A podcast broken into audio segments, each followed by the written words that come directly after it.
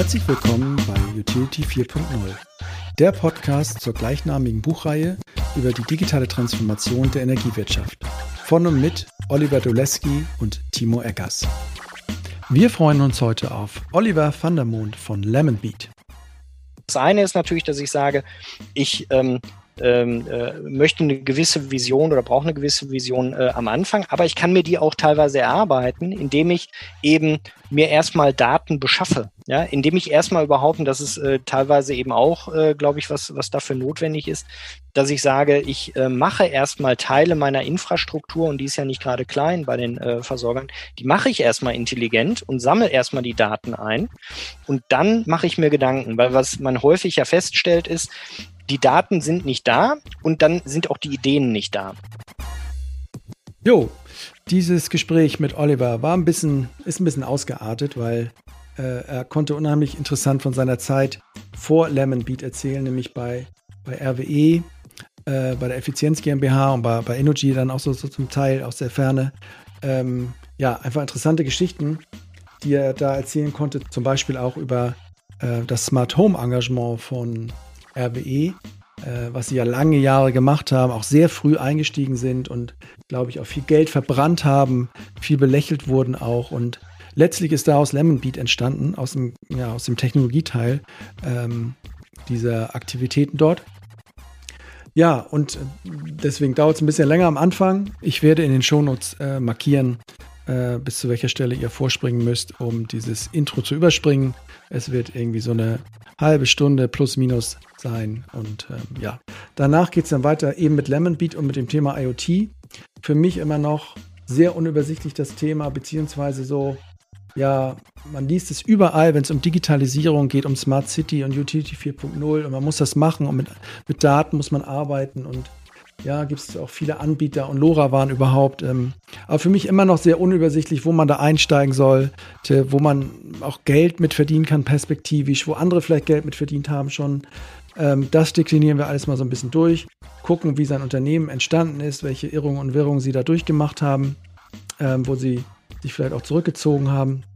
Ja, und dann nehmen wir hinten raus so ein bisschen ähm, den Ausgang und gucken ja, wie, wie sollte man da jetzt einsteigen, ähm, was ist das Produkt eigentlich im Kern, was Sie anbieten? Was haben Sie als nächstes vor?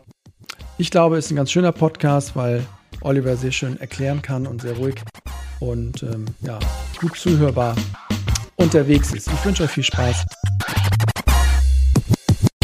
Okay, jetzt geht wieder los beim Utility 4.0 Podcast. Ähm, heute zu Gast ein ein Mensch, ein Mann mit einem eigentlich ganz schönen Namen, Oliver van der Mond, ist eigentlich schön. Äh, moin Oliver erstmal, Kleine, kleines Hallo nach, wo bist du eigentlich gerade? In Essen. Ah. Hallo Timo. Alles, alles klar. Oliver van der Mond aus Essen, ähm, von auch ein schöner Name eigentlich, Lemon Beat, ähm, eure Firma. Und wir quatschen heute so ein bisschen über das Thema IoT. Und ähm, ja, herzlich willkommen, Oliver. Schön, dass es geklappt hat. Ähm, wir hatten uns ja schon mal ein bisschen vorher verabredet. Jetzt Jetzt nehmen wir das Ding auch mal auf. Und ähm, ja, wir fangen wie immer an. Erzähl ein bisschen was über dich. Ähm, wie war der Weg bisher? Was hast du so auf dem Kerbholz? Gut, äh, wie viel Zeit hast du denn? Ja, wie lange soll der Podcast sein? Ja, genau. Ich, also mich so, wo bist du so groß geworden? So, so, keine Ahnung, Schule studiert, aus welcher Ecke aus ja. Deutschland kommst du so was? Ähm, du hast mir das ehrlicherweise auch alles schon mal erzählt und ich kann jetzt sehr äh, sehr naiv sein, weil ich es alles schon wieder ein bisschen vergessen habe, weil wie gesagt, ist schon ein bisschen länger her. Äh, ja, sehr gerne. Ja? Also erstmal danke noch für die, für die Einladung. Ähm, Finde den Podcast auch wirklich klasse, habe äh, auch jetzt schon mehrere Folgen verfolgt und ähm, mache cool. das wirklich gerne. Ähm, ja, wo komme ich her? Ich bin im Grunde ein Kind des Ruhrgebiets, wie mhm. man so schön sagt. Äh, in Bochum geboren, auch äh, aufgewachsen, auch teilweise da studiert. Ja. Ähm, teilweise dann aber auch in, in Maastricht, ähm, auch so ein bisschen um äh, studiert auch ah, Wirtschafts-, mhm. äh, Wirtschaftswissenschaft ähm, ist mein mein Hintergrund, wobei äh, ich dazu sagen muss, also dass ich letztlich immer so eine Kombination aus Wirtschaft und ja sehr äh, IT-nahen teilweise und auch sehr datennahen, nenne ich das jetzt mal. Damals gab es das noch nicht. Heute würde man wahrscheinlich bei vielen Fächern, die ich damals so mhm. belegt habe, würde man das heute in Summe irgendwie ähm, Data Analytics oder mhm. wie auch immer nennen, Data Science. Ähm, damit habe ich mich sehr stark beschäftigt in der Vergangenheit. Bin eigentlich auch mit Computern wirklich groß geworden. Ja, wollte ich gerade fragen. Wie war deine äh, Jugend vom C64 oder was, was, was waren da für Maschinen um dich ja. herum? Das waren, äh, mein erster Computer war ein Apple II Euro Plus, uh, ähm, uh, tatsächlich. Uh Also das äh, Apple II ist ja quasi der Computer, mit dem Steve Jobs dann auch hinterher wirklich erfolgreich äh, geworden genau. ist oder Apple generell. Ja. Ähm, das war tatsächlich mein, mein erster Computer. Mega und, teuer äh, damals, ne? die Dinger, oder? Das, ist, äh, das, das stimmt, das stimmt. Deswegen hatte ich Glück, dass mein Vater so Sachen nachbauen konnte. Und ähm, ja, ja, der, äh, also da gab, das war jetzt auch nicht völlig utopisch. Es gab eben damals bei denen, die da schon ein bisschen versierter waren. Heute würde man wahrscheinlich so Hacker-Maker-Szene äh, mhm. dazu sagen. Das, äh, den Begriff kannte mein Vater noch nicht, aber in, in der Szene würde er sich heute wahrscheinlich bewegen. Ähm, und da gab es dann eben letztlich genau aus diesen Preisgründen auch so Nachbausätze. Äh, ja. Ein paar Teile musste man sich dann eben original besorgen, aber dann konnte man eben so ein Apple auch nachbauen. Ähm, und das war so ein Ding, was du hattest quasi? Und das war so ein Ding, was ich dann hatte. Den hatte mein Vater dann eben gebaut und ja. äh, den habe ich dann irgendwann bekommen. Da war ich glaube ich, noch nicht mal in der Grundschule. Echt? Ähm, und ja, ja, tatsächlich. Oh, und ich meine, das ist jetzt für, für meine Generation so, dann äh, Ende der 70er, Anfang der 80er ist das dann eher ungewöhnlich. Also meine Tochter heute, die wächst natürlich mit iPad, iPhone ja. und so weiter irgendwie auf. Ja. Die hat sich immer gewundert, äh, wenn sie an unseren alten Fernseher gegangen ist. Äh, wir gucken nicht so viel fern, muss ich dazu sagen. Und äh, äh, der hatte dann natürlich überhaupt gar keinen Touch-Display. Und dann äh, hat sie sich als ganz kleines Kind da vorgestellt, darüber gewischt ja, und sich genau. dann gewundert, warum der Fernseher nicht ja. reagiert, was wir denn da für ein furchtbar altes Gerät gekauft haben. Ähm, genau. Aber also heute ist es normal, würde ich sagen. Äh, damals war das vielleicht noch nicht so normal. Ich merke, wo du das gerade sagst, ich merke, dass mein Sohn der ist so 15 und dem habe ich dann irgendwie vor zwei Jahren vom PlayStation habe ich ihm so einen, so einen, PC dann quasi gekauft und habe ihm, so wie man das halt macht, da irgendwie so Gehäuse, Grafikkarte, Zip Zap. Aber ich merke halt immer so, auch bei denen, meine Tochter ist noch ein bisschen jünger, aber es fehlt da schon so ein Grundverständnis über diese Abläufe, was passiert, wenn man so einen Rechner einfach so hochfährt. Und ich versuche ihm das dann auch mal zu erklären, da fährt dann das hoch und jenes. Und ich bin da auch nicht der Mega-Experte, aber wenn du mal so ein C64 komischen Assembler-Code aus irgendeiner Zeitung abgetippt hast und dann so mäßig, also dann hast du irgendwann checkst du, wie so ein Rechner irgendwie im Grunde funktioniert, was er gerade macht oder wo er gerade hängen kann. Und das geht den schon komplett mau ab. Ne? Also ich weiß ja. nicht, das, dieses Urverständnis, wie so ein Ding tickt, ähm, das geht natürlich alles verloren durch dieses ganze, es muss fertig sein, die App muss da sein, es muss sofort funktionieren und du hast keine Installation. Ne? Das ist einfach so runterladen, fertig.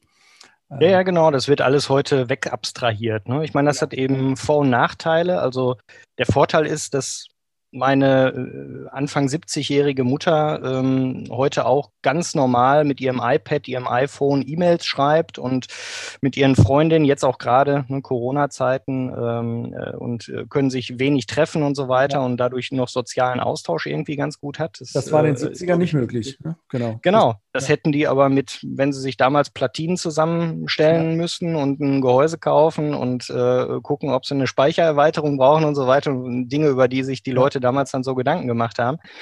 Ähm, äh, und irgendwie vielleicht noch eine Software selber installieren äh, über eine DVD oder Disketten ja. damals, was auch immer, ja, und ähm, äh, irgendwelche kryptischen Anweisungen befolgen, lesen und ne, ähm, das äh, wäre nicht gegangen. Ne?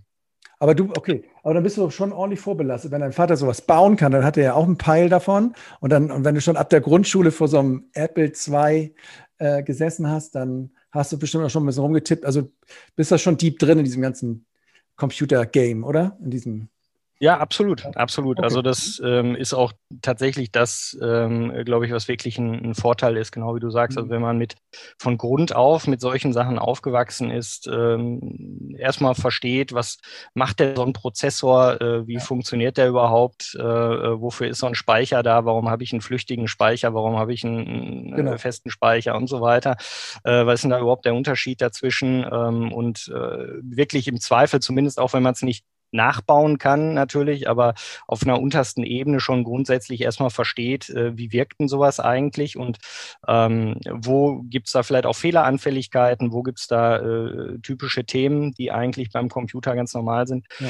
Ähm, das ist schon, äh, das ist schon nicht ganz ohne. Ne? Das äh, merke ich auch heute, dass ich da immer noch von, von zehre, dass man so eine lange Erfahrung letztlich dann darüber hat. Alleine Begrifflichkeiten, mit denen man dann irgendwie aufwächst, ne? die heute, heute gibt's ja eben nur noch eine Tastatur und ein Display und äh, genau wie so also gibt es Apps, ein App genau. Store, genau. muss ich eben wissen, wo das herkommt. Ähm, und danach aber, warum das so funktioniert, äh, das ist ja. eigentlich Also RAM und ROM, ich meine, das soll ja jetzt auch kein retro-kluge Scheiße sein, aber manche Sachen checkst du dann einfach nicht. Also, ne? Ja. Also, du, okay, und das, und das hast du sozusagen dann äh, immer mit dir in dir getragen und, und hast das quasi im Studium dann auch fächermäßig dir so zurechtgelegt, dass du in diesem Computer oder in diesem Datenthema so drin geblieben bist. Und ja, also ehrlicherweise, mein, mein Vater hatte mir dann irgendwann davon abgeraten. Ich hätte normalerweise eigentlich Elektrotechnik, Informatik äh, studiert. Ähm, und äh, mein Vater war aber davon überzeugt, dass ähm, dass zu dem Zeitpunkt, da wurde auch viel über die Ingenieursschwämme äh, gesprochen. Das war so in der Zeit, ja. als ich angefangen habe zu studieren. Ja. ja ähm, aus heutiger Sicht eigentlich äh, völliger Unsinn. Ähm, also äh, ich hatte auch im Grunde alle Sachen, die so, äh, die man so mitbringen kann, um so ein Studium zu machen. Das wäre, glaube ich, jetzt fachlich gar nicht das Thema gewesen, aber ich habe mich dann doch eher in die wirtschaftliche, kaufmännische Richtung orientiert. Kaufmännisch würde ich gar nicht sagen, weil wie gesagt, am Ende es war dann doch sehr stark ähm, datengetrieben, ähm, das, das ganze Studium. Mhm. Aber das war eben so die Abwägung damals und dann bin ich doch stärker erst in die Richtung gegangen äh, und ähm, konnte mich dann, glaube ich, zum Glück äh, beruflich hinterher äh, auch wieder stark äh, so in diese IT und äh, mhm. Datenecke dann eben wieder zurückentwickeln. Was war denn dein erster Job dann nach dem Studium? Wo ging das los für dich?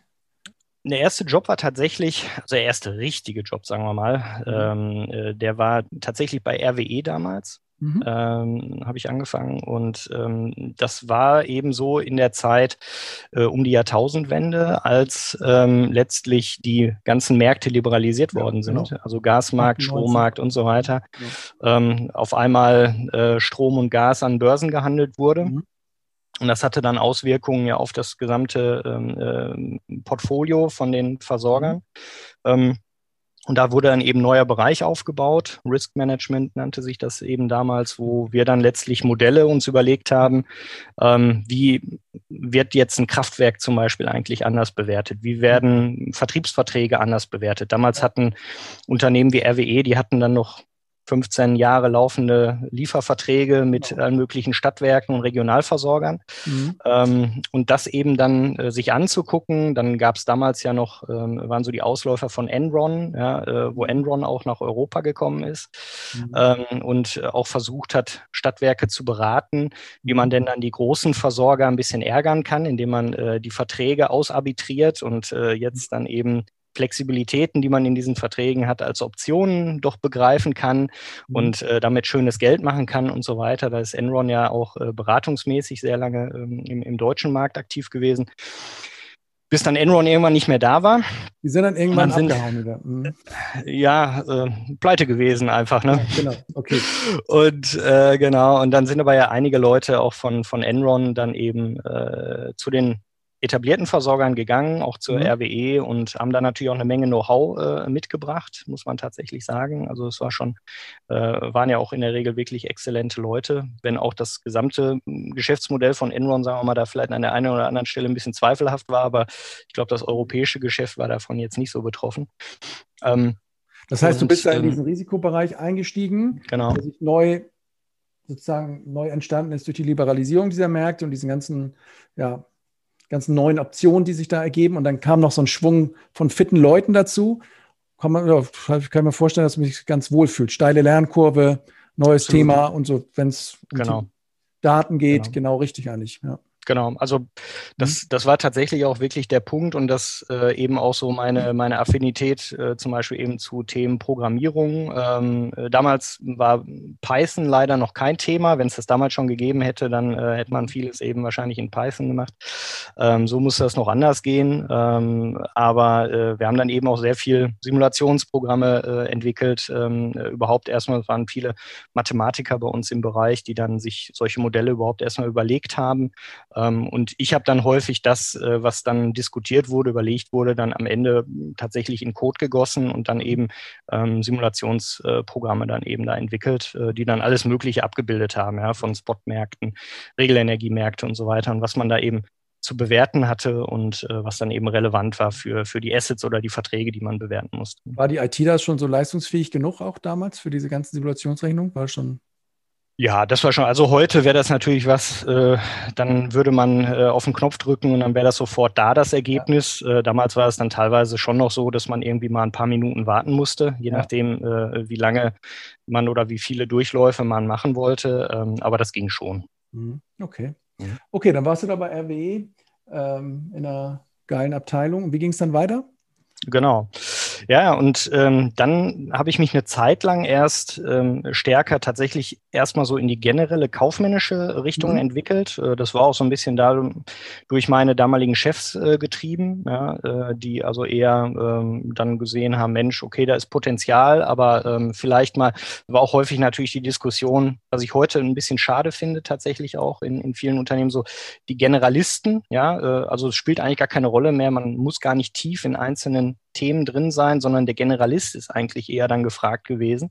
Mhm. Das war zumindest eine Zeit lang, ähm, ich weiß nicht, ob es heute auch immer noch so ist, nehme ich teilweise aber immer noch so wahr, dass das äh, eher irgendwie gefragt ist. Zumindest, das heißt, dass man irgendwie sagt, auf mhm. einer also wenn man karrieretechnisch ja. äh, vorankommt, dann möglichst nicht zu tief in einzelnen genau. Themen. Und du warst da tief drin wahrscheinlich, ne? So aus deren Sicht genau. haben sie gesagt, komm, mach mal ein Feld daneben nochmal auf, ne? Oder ganz genau. das mal aus mit dem, mit dem, mit dem Wirtschaftsthemen, so, ne? Ganz genau, ganz genau. Also insofern, ähm, das ähm, war dann eher so die Empfehlung, ja, ein bisschen breiter aufstellen. Ich habe dann eine Zeit lang für RWE ähm, Investor Relations auch gemacht. Das heißt mhm. also eigentlich was ganz anderes, kam aber schon dadurch, dass ich mich wirklich sechs, sieben Jahre extrem tief in ähm, ja, das operative Geschäft und Dinge, wie man da hm, Sachen bewerten muss und so weiter, bei den Versorgern reingearbeitet hatte.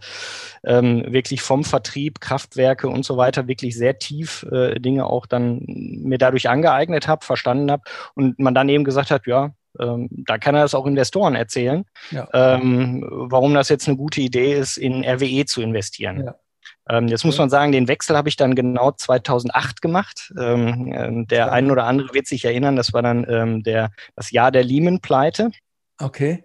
Also ich bin in den Bereich äh, Investor Relations dann äh, zwei Monate tatsächlich äh, gewechselt, bevor dann äh, Lehman wirklich pleite ja. gegangen ist. Und, wie, wie Und äh, das war dann auch nochmal ganz spannend, ähm, ja. weil man dann auch wirklich gesehen hat, wie so offensichtlich althergebrachte Strukturen auch so in dieser Finanz- und Investmentwelt ähm, mit ähm, Brokerbanken und so weiter, mhm. Analysten, die dann eben einzelne Unternehmen covern, äh, letztlich Berichte schreiben darüber, Bewertungen machen von Unternehmen, wie da auch so eine Welt in sich zusammengebrochen ist, weil da viele Sachen, die auch eben lange Zeit Gültigkeit hatten, ähm, die galten eben auch nicht mehr. So ähnlich wie bei der Energiewende oder äh, bei der ähm, Liberalisierung äh, Anfang der, der 2000er, äh, war das dann eben da eigentlich auch, ne, dass was viele war, Dinge. Was war denn bei Lehman noch kurz mal? Kannst du mal was, warum sind die pleite gegangen eigentlich? Was, so äh, ja, also die Geschichte ist ja eigentlich so, dass es ähm, äh, aus ursprünglich mal aus einer Hypothekenkrise, sagen wir mal, in den USA äh, hervorgegangen ist. Genau, das, das war doch mit also, diesen ganzen privaten Krediten sozusagen. Ganz genau. Also man hat eigentlich jedem Häuslebauer, egal wie genau. kreditwürdig er war oder nicht, äh, letztlich gesagt, man ermöglicht ihm, ähm, dass er da investieren kann. Und ähm, dann war es eben so, dass ähm, ja, man letztlich in der Lage war oder äh, Finanzprodukte geschaffen hat, die dann eben genau. Risiken genau. aus diesen ganzen Sachen zu bündeln. Ja? ja und dann, dann auch schöne, schöne Namen, schöne Abkürzungen. Ja. Und die dann wieder zu bündeln und zu verbriefen, also alles so ein schönes äh, Derivategeschäft auf genau. äh, Kredite. Und in den USA ähm, ist es heute teilweise auch immer noch so, äh, ist es eben ein bisschen anders als in Deutschland, dass wenn man äh, also eine Hypothek hat, eine, ein Darlehen auf, äh, ein, ähm, auf eine Immobilie, dann äh, kann die eben ähm, sogenannt auch Non-Recourse sein. Ja? Das heißt also, wenn ähm, ich notleidend werde, also wenn ich ja. meine Hypothek nicht bediene, dann habe ich eben am Ende immer die Möglichkeit, zumindest bei solchen Darlehen, dem ähm, der Bank zu sagen, hier bitteschön, das ist der Schlüssel für mein Haus, da steht's, das ist ja die Sicherheit für mhm. meinen Kredit. Du kannst das Ding jetzt nehmen, ich brauche das nicht mehr. Ja? Also ähm, der Wert der Immobilie äh, spiegelt für mich jetzt nicht mehr das, was ich da an Schulden habe, was ich abzahlen muss liebe Bank, du kannst das Ding jetzt haben. So. Und das machen dann natürlich äh, viele, wenn sie merken, das macht keinen Sinn mehr. Dadurch entstehen auf einmal Vororte, wo keiner mehr wohnt, ja, ja und natürlich auch nie mehr jemand hinziehen wird. Ähm, und wenn sowas dann irgendwann zu stark äh, wird, dann werden natürlich auch solche Derivate notleidend äh, und dann, ja, dann bricht, das Ganze eine, zusammen, ne? bricht das Ganze zusammen. Genau. Und, was, und da war eben Lehman sehr stark investiert. Und was hat das jetzt konkret bei, du warst jetzt bei Investor Relations bei, bei RWE, was hat das mhm. jetzt da konkret, wie, was kam da für eine Tsunami-Welle an? Was hat das für euch bedeutet dann damals? Ja, der Gesamtmarkt ist natürlich extrem eingebrochen damals. Ja. Also von einem Tag auf den anderen waren dann also so ähnlich wie jetzt bei Corona am Anfang ja äh, letztlich auch. Ja, ist dann um 20, 30, 40 am Ende. Äh, ich weiß gar nicht, wie tiefer sogar gegangen ist nach äh, Lehman, ob der irgendwie äh, 50, 60 Prozent runtergegangen ist, aber ist ja extrem eingebrochen. Mhm. Also auch und, die Aktie ähm, RWE dann eingebrochen. Genau, der gesamte Markt. Ne? Das war dann nicht nur Lehman, die pleite waren, sondern ähm, es gab mhm. dann ja auch, gibt ja diesen sogenannten Interbankenmarkt, ne? mhm. also wo dann die Banken sich gegenseitig Geld leihen, der war dann gar nicht mehr verfügbar äh, für viele. Mhm. Ne? Und äh, das hat schon viele Unternehmen dann sehr stark getroffen. Aber spannende Zeit, oder? Also genau der richtige Ort, um auch wieder was zu lernen, oder? Um, absolut, ja, absolut. Okay. Ja, äh, ganz genau. Also das war, war wirklich auch spannend. Ähm, wir haben dann den, den Markt hinterher auch, äh, also wir waren jetzt nicht nur eine reine Kommunikationsabteilung, sondern wir mhm. haben auch beispielsweise, wenn es um, äh, also das war jetzt konkret bei mir, ich war eben für sogenanntes Fixed Income Investor Relations zuständig, also wo es um Anleihenbegebungen dann eben geht. Also wenn RWE Anleihen begeben hat, dann ähm, habe ich das eben auch mit ähm, äh, strukturiert, sage ich jetzt mal, und begleitet. Ja. Und ähm, da äh, sind wir dann eben auch mit etwas exotischeren Produkten hinterher so nach der Lehman-Pleite an den Markt gegangen äh, mit sogenannten Hybridanleihen, die so ein Mittelding aus äh, Eigenkapital, Fremdkapital waren und so weiter. Wahnsinn. Also schon sehr viele Sachen dabei gelernt, das ja. muss ich tatsächlich sagen. Das war gut. Bist du selber genau. auch so ein Anleger eigentlich? Bist du so ein äh, Aktientyp, der da so privat auch? Machst du da so Trade, ja, aber wirklich so? tatsächlich sehr konservativ, äh, sehr konservativ. Also ähm, jetzt kein, kein Trading. Ich habe das eine, eine Zeit lang mal gemacht, wenn ich irgendwie eine gute Idee hatte. Ja. ja ähm, also es gab eine Zeit lang mal so Sachen mit ähm, Schweizer Franken gegen Euro und äh, wo die Schweizer Nationalbank ähm, den, den Kurs äh, fixiert hatte oder mhm. zumindest eine untere Grenze eingeführt hat, immer ganz schlecht. Ist immer äh, eine Einladung für äh, Trading dann dagegen. Ja, und ähm, da konnte man ein bisschen was machen. Ähm, das hat auch ganz gut funktioniert, aber ähm, ansonsten eigentlich eher sehr, sehr konservativ. Das war auch in dem Podcast jetzt vorher von dem Sillard von ePilot, da war vorher auch im, im Fintech-Bereich, er hat auch immer gesagt, ja, immer, immer schön passive, äh, Passivverhalten sozusagen, kein aktives Aktienmanagement sozusagen im, im privaten Bereich. Ja, cool. Okay. Jetzt ja. ist aber noch eine Strecke bis, bis zur IoT, ne? Also. Das stimmt. Also du hast jetzt quasi, okay, Apple, so, dann RWE, dann ähm, äh, sozusagen Risikocontrolling, Risikomanagement, Investor Relations. Gibt es noch eine Station dazwischen jetzt? Noch eine? Äh, ja, da gibt es eigentlich noch zwei Stationen, okay. muss man sagen. Mhm. Also die nächste war dann, ähm, äh, ich war dann in den USA äh, mhm. für eine ähm, Tochtergesellschaft von der RWE Supply and Trading äh, war das damals. Die war im ähm, LNG-Geschäft unterwegs, also mhm. im, ähm, weltweit eigentlich ähm, Projektgeschäft mit ähm, LNG-Schiffen äh, gemacht. Ähm, da ging es um. War das äh, damals schon so ein Thema? So, also das kam ja jetzt später jetzt, also in meinem Bewusstsein, aber es war sehr mhm. früh, oder? Das Thema auch da, oder? Das war auch äh, relativ früh, ja, ja. Also heute wird auch LNG ja sogar ähm, international relativ liquide gehandelt. Ja. Äh, damals äh, war das eben auch noch nicht so, da war das gerade erst im Entstehen. Mhm. Ähm, genau. Und ähm, das war eben eine Firma in, in Houston. Ähm, mhm. Wir hatten eine Flotte von ähm, 19 Schiffen am Ende, die äh, letztlich auch eine eigene Technologie hatten, mhm. ähm, wie man dann eben äh, LNG, also Flüssiggas, an Bord des Schiffes äh, regasifizieren kann und äh, hatten dann eben Projekte an verschiedenen Stellen, tatsächlich weltweit, also wirklich von Südamerika bis China. Ähm, und ja, es war auch äh, sehr spannende Zeit. War das so ein Ding, dass ähm, Sie gesagt haben, du musst auch nochmal ins Ausland? Bist du aus so einem RWE-Karrierefahrt sozusagen da unterwegs gewesen? So hier äh, da reingucken, da reingucken, Ausland machen, zurückkommen, Vorstand werden?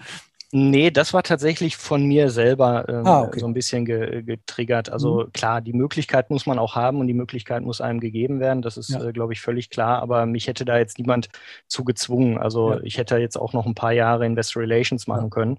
Mhm. Ähm, das war einfach äh, eine Sache, die sich irgendwie angeboten hat und äh, das, das wollte ich einfach gerne. Also zum einen, weil ich äh, gerne mal in den USA gearbeitet haben wollte. Das war irgendwie, man hat ja immer so eine Vorstellung. Natürlich. Jetzt im Nachgang muss ich sagen, ähm, hat sich auch gelohnt, also war äh, eine, äh, eine klasse Erfahrung und möchte ich auch nicht missen. Äh, Habe auch nach wie vor ähm, Freunde ähm, da drüben und äh, in der Gegend. Insofern ähm, ist das schon wirklich prima.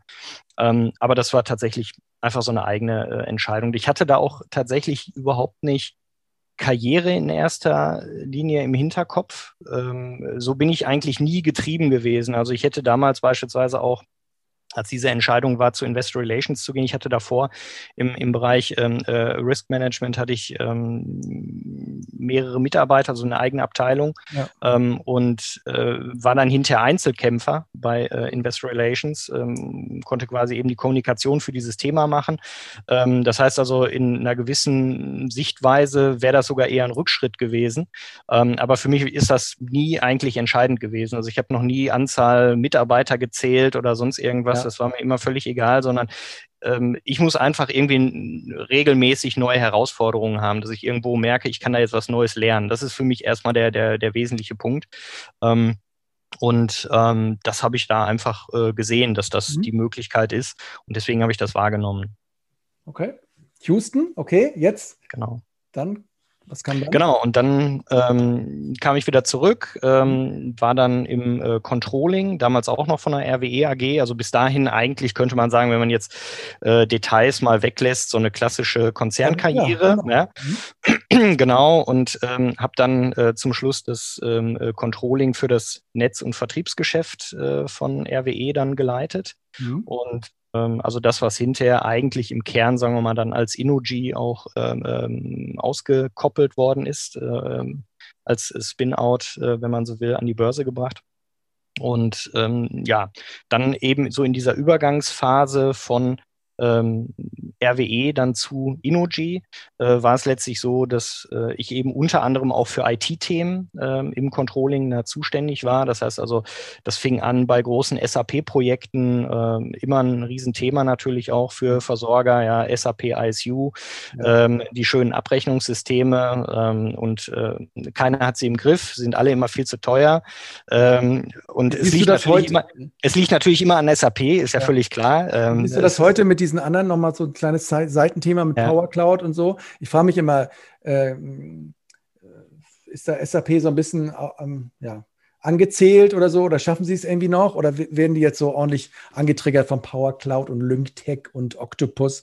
Haben die da irgendwas verpasst? Oder denkst du, nee, nee, die kommen schon wieder? Das also verpasst würde ich jetzt noch nicht sagen, aber ähm, ich glaube schon, dass sie sich da an vielen Stellen ähm, äh, nochmal noch mal strecken müssen. Ja. Äh, sie haben vielleicht noch den Vorteil, dass ähm, also noch nicht alle, gerade Versorger sind ja immer noch sehr konservativ und ja. ähm, äh, Cloud ist immer noch was, wo man, ne, also man, man hat immer zuckt. noch mal die, die Gespräche, ähm, ja, das Internet ist jetzt im mhm. Kommen, habe ich auch gehört. Ja, ähm, ja genau. meine, meine Sekretärin druckt es mir jeden Morgen aus. Mhm. Also die ähm, Gespräche werden weniger, aber ich glaube, das gibt es tatsächlich immer noch ähm, an der einen oder anderen Stelle. Und äh, insofern also die Vorbehalte, ähm, wirklich an jeder Stelle immer auch äh, auf Cloud äh, zu setzen, ähm, die sind immer noch da. Ne? Insofern da hat natürlich SAP äh, vielleicht noch den einen oder anderen Vorteil, aber sie wollen natürlich letztlich ja auch von ihren On-Premise-Installationen weg äh, äh, zur Cloud. Ähm, und ähm, ja, äh, ich, ich glaube, äh, SAP wird nach wie vor neben dem Namen auch noch lange davon profitieren, dass ähm, ich denke, Cloud macht an vielen Stellen eben da Sinn, wo sich Versorger darauf einlassen zu sagen, ich passe mich stark vielleicht auch, was man auch bei SAP schon gekonnt hätte, den Prozessen sozusagen an, die mir die Software vorgibt. Ja. Ähm, und ich muss nicht alles immer customizen und ja. äh, äh dieses Räppelchen und Bimmelchen und Schleifchen ähm, noch irgendwie, woran ich mich jetzt die letzten Jahre gewöhnt habe, ähm, das muss ich jetzt auch noch in der Software abbilden. Ne? Mhm. Das sind ja immer so die größten Klar, Herausforderungen größten, bei solchen Systemen. Oder die Hürden dann später, um da wieder rauszukommen. Ne? Also das, genau. Ähm, ja, genau. Und da, da meinte der Zillert ja auch, die hatten eigentlich auch früher viel zu viel Geld, um sich diese Schnittstellen so zu bauen, dass das in ihre Prozesse, wie auch immer sie da, da sind, sozusagen passt. Und ähm, haben sich, jemand anders hat das auch mal erzählt, zum Teil auch Sachen bauen lassen, die gar nicht ähm, sozusagen regulatorisch abgedeckt waren. Die wollten dann irgendwie eine, im Rahmen der Marktkommunikation auch mal eine Kündigung vom Kunden einfach zurückweisen. Diesen Vorfall gibt es gar nicht. Sozusagen, mhm. wird natürlich in der Cloud wird der drüber gebügelt und sagt, das gibt's nicht. Und die haben sich das damals bauen lassen, nur so als Gag. Ich weiß nicht, wozu das geil war, aber genau, okay.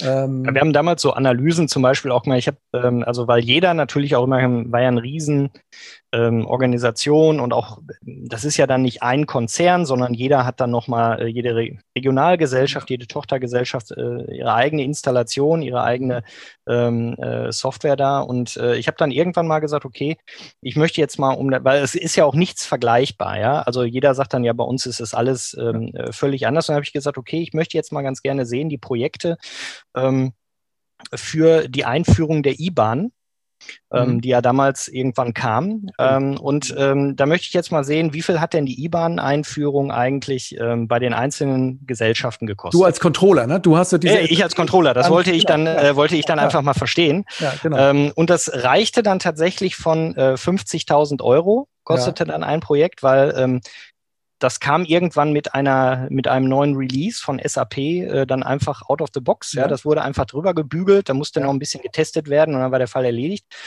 Bis zu 10 Millionen Euro, wo dann jemand äh, eigene Projekte aufsetzen musste, weil die eigenen äh, Software nicht mehr releasefest war, weil man alles wieder selber anpassen musste und so weiter, mhm.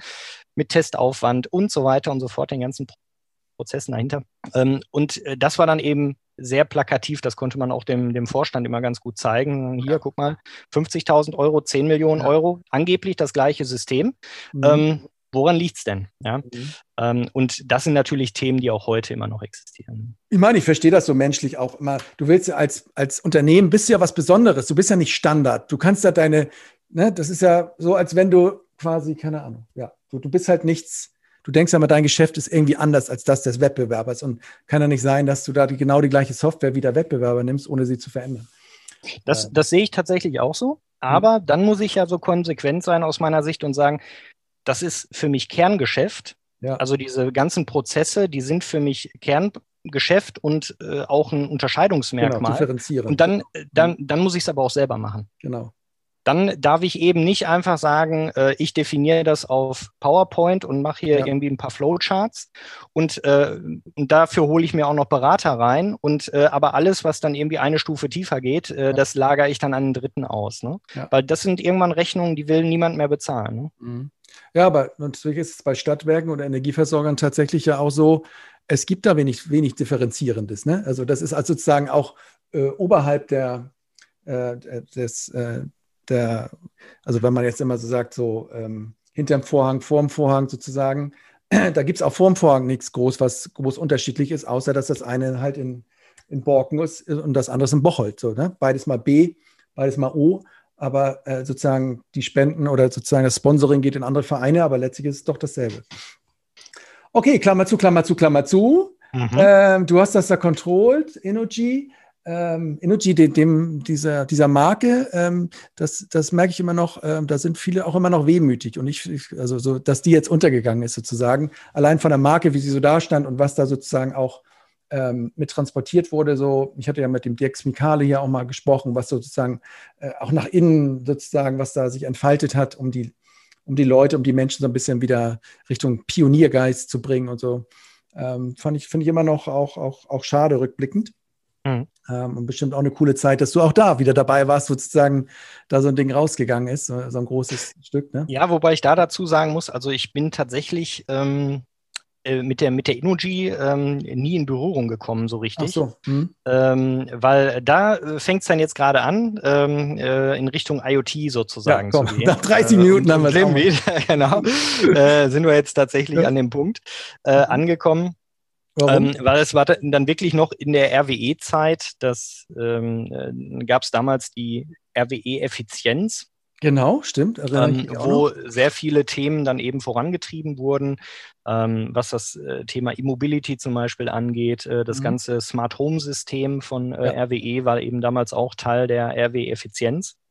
Ähm, das heißt also alles, was heute so ja bekanntermaßen irgendwie so im Innovationsbereich oder neuere Technologien, Smartifizierung und so weiter, das war damals bei RWE Effizienz. Damals heißt, wir sprechen vom Jahr 19, äh, 2000. Vom Jahr 2015. Okay, 15, okay. Mhm. 2015 sind wir jetzt, genau. Ja. Und ähm, da flatterte dann, weil das eben auch zu meinem Beritt äh, damals gehörte, flatterte eben äh, letztlich so eine Investitionsvorlage, wie sich das dann so schön schimpft, äh, mhm. auf meinen Schreibtisch. Auf meinen Controller-Schreibtisch immer noch sozusagen. Auf meinen Controller-Schreibtisch ja. immer noch, ja. Also der, der reine Kaufmann äh, sollte dann da drüber gucken und ja. dann eben ähm, letztlich sagen, okay, okay, ähm, da hatten welche eine Idee. Ja. Äh, das war ein, ein, Team, die äh, auch schon das äh, Smart Home System von RWE äh, damals entwickelt hatten. Ähm, war ja eine Zeit lang auch mal, ähm, ich würde sagen, so das größte ja. Smart Home System in Europa. Äh, da haben immer alle hingeguckt und haben gedacht, Alter, wann sollen, wann wollen die Geld verdienen? Ne? Wie soll das funktionieren? Und ich fand es aber immer eigentlich cool. Also haben lange dran festgehalten und sozusagen Sachen probiert. Ne? Ja, ähm, genau. Ja, genau. Und hatten wirklich auch da schon die Möglichkeit, innerhalb der Effizienz Dinge äh, selber zu entwickeln ähm, und selber zu bauen. Also nicht alles nur einkaufen und zusammenstöpseln, sondern wirklich auch auf unterster Ebene ähm, dann äh, äh Hardware und äh, Software, die eben dafür notwendig war, mitzuentwickeln. Und hatten dann eben auch das System betrieben ein paar Jahre und dann daraus letztlich ähm, irgendwo den, den Punkt, okay, was wir da gesehen haben, was nicht gut funktioniert, also die ganzen Learnings, wie man so schön sagt, mhm. aus diesem RWE Smart Home System, die in einen neuen Technologie-Stack zu gießen. Ja.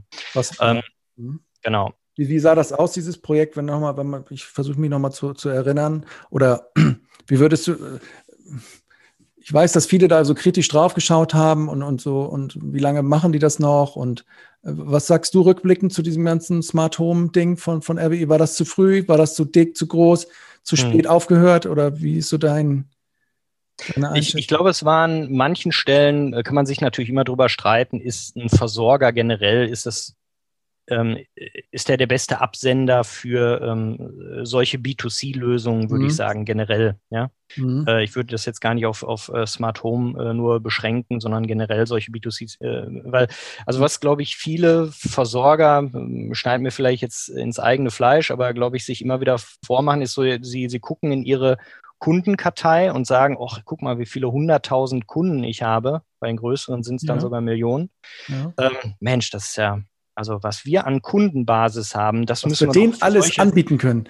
Was ja? wir denen alles anbieten können, was wir da äh, ausnutzen können, ist ja der ist ja grandios so. Ja. Und äh, jetzt muss man eben äh, sagen, ja, welche, ähm, wie soll ich das ausdrücken? Ähm, also welche, welchen Charakter hat denn diese Beziehung äh, äh, zwischen dem Versorger typischerweise und seinem Kunden. Ähm, eigentlich so den Charakter der Grabesruhe. Ja? Äh, und das ist ja auch so dieses ähm, Phänomen, was viele Versorger lange Zeit äh, eigentlich angepriesen haben. Ja, äh, das Wort Aufstörung, das gibt's ja eigentlich in vielen anderen Branchen gar nicht. Das kenne ich auch, habe ich auch noch nie gehört. Aufstörung. Ist ja auch kein Begriff, ja. Doch, das ist eigentlich in der Versorgerbranche ist das doch ja. der Klassiker. Also man möchte den Kunden nicht aufstören. Ach so.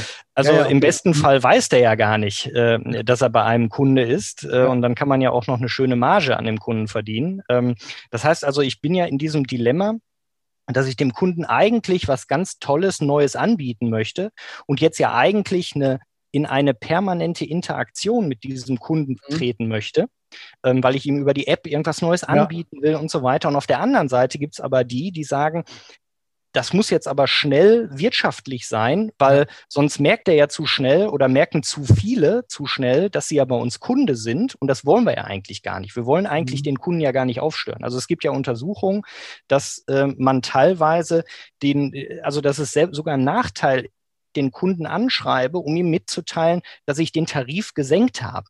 Weil ja, selbst ja. dann die ja. Wechselraten hochgehen. Ja, das sind ja so Sachen, äh, solche Gespräche, die man da teilweise geführt hat.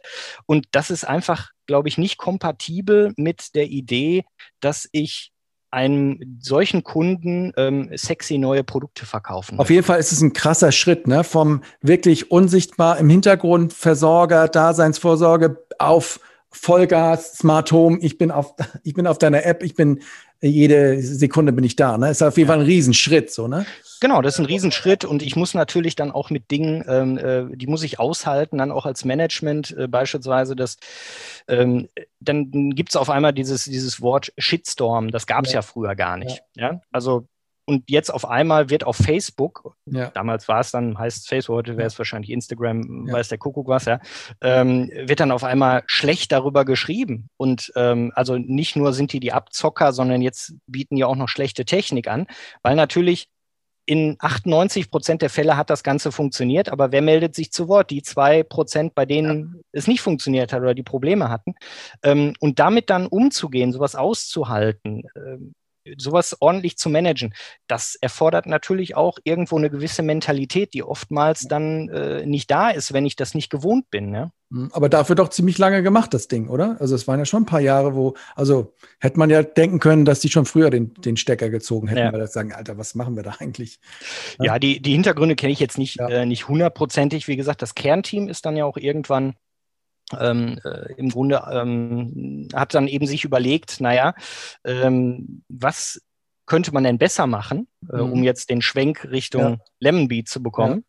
Ja. Ähm, und hat dann eben überlegt, naja, ähm, äh, das, das bringen wir mal in einen neuen Technologie-Stack und von, äh, haben dann auch angefangen. Comment? Also sorry, vom Gerät tatsächlich. Ja, aber, ja, also das war letztlich ähm, ein, ein Technologie-Stack für einzelne Geräte. Das hätte mhm. ein ähm, Heiz Körper, ähm, äh, Stellventil sein können, ähm, ein Schalter, was auch immer. Ähm, ja, also letztlich eine, äh, eine Software, ein Stück Software, wenn man so will, auf einem Chip. Ähm, Mikrocontroller aber tatsächlich, mhm. also wirklich äh, auf einem kleinsten Chip für ein mhm. paar Euro, kein großes Linux, irgendwas, mhm. ähm, mit einem eigenen Funkprotokoll, also man hat auch einen eigenen Funkstandard äh, dafür damals entwickelt und war dann eben ähm, im Grunde erst davon überzeugt, okay, wir statten unser eigenes Smart Home System damit aus und hat dann aber sehr schnell überlegt, naja, macht denn das Sinn, jetzt wirklich das nur selber zu nutzen oder ist das nicht eigentlich eine Technologie, die wir auch Dritten anbieten sollten, mhm. ähm, damit die, die nun eben in ihren IoT Systemen nutzen und darauf äh, basieren dann eben IoT-Systeme. Warum wollten die das wechseln? Das hört sich ja nicht ganz gut an. So. Oder jetzt habe ich verstanden, die wollten das eigentlich wechseln quasi. Diese Smart mhm. Homies haben gesagt, okay, liebe, äh, lieber Controller, ich habe jetzt, ich will wechseln. Ich glaube, die wollen ja Kohle dafür haben, um die Technologie zu wechseln, oder?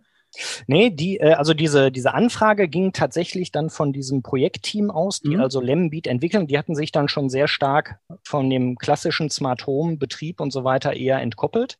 So. Und da ging es dann wirklich schon um die Anfrage, ähm, wollen wir da nicht eine eigene Gesellschaft rausmachen mhm. und das an den Markt bringen, äh, wirklich dann als Startup. Und damals ja. war eben auch äh, das ganze Thema Innovation, Startups und so weiter, das gab es eigentlich in der Struktur noch gar nicht so richtig.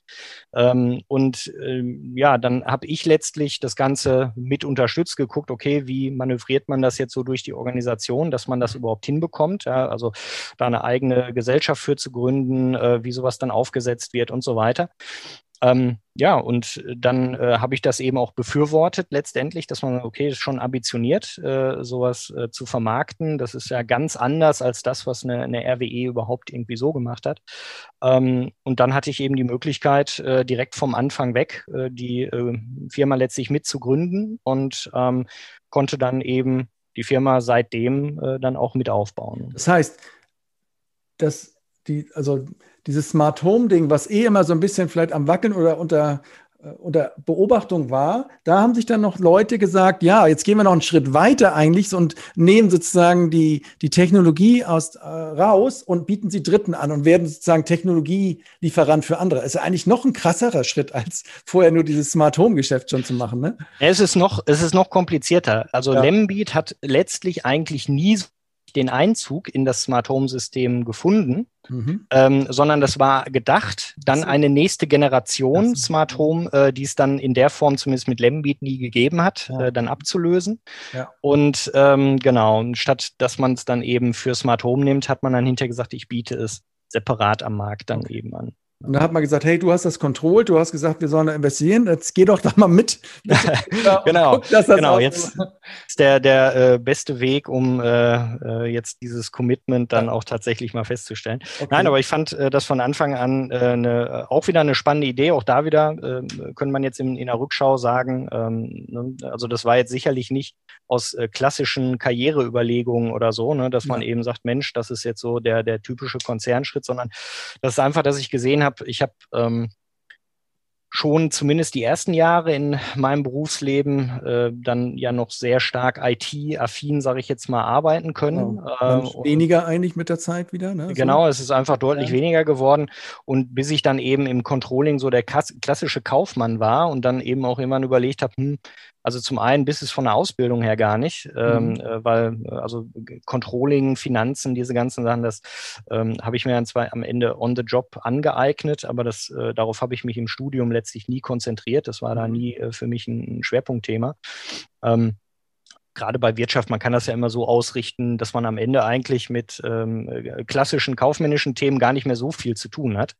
Ähm, und das war bei mir tatsächlich auch so. Und deswegen war ich ganz froh, dass ich dann am Ende gemerkt habe, Mensch, äh, das ist jetzt vielleicht nochmal die Möglichkeit, mit ja, Ende 30 ähm, äh, im Grunde auf diesen Zug aufzuspringen und äh, das zu machen, äh, was mir eigentlich auch tatsächlich ja. Spaß macht. Und das ist eben an äh, Technologien zu arbeiten, mit Software zu arbeiten, äh, Sachen zu entwickeln. Und äh, genau, das kann ich jetzt seit über fünf Jahren machen. Und dann warst du sozusagen zack Geschäftsführer von Lemon Beat, so hieß es damals mhm. auch schon, und hattest jetzt genau. diesen ähm, Technologie-Stack da sozusagen zusammen und, und ja, jetzt geht es ja eigentlich erst los. Übrigens, also ich werde das hier in der Anmoderation, werde ich sagen, wenn euch die ganze Geschichte vorher nicht interessiert, steigt ein Minute XY. Aber ich fand das jetzt nochmal für mich irgendwie auch ganz cool. So, Lemon Beat, du hattest diese Technologie und wie, so, wie habt ihr jetzt angefangen da? Also wie, mhm. wie ging der Start los? Genau.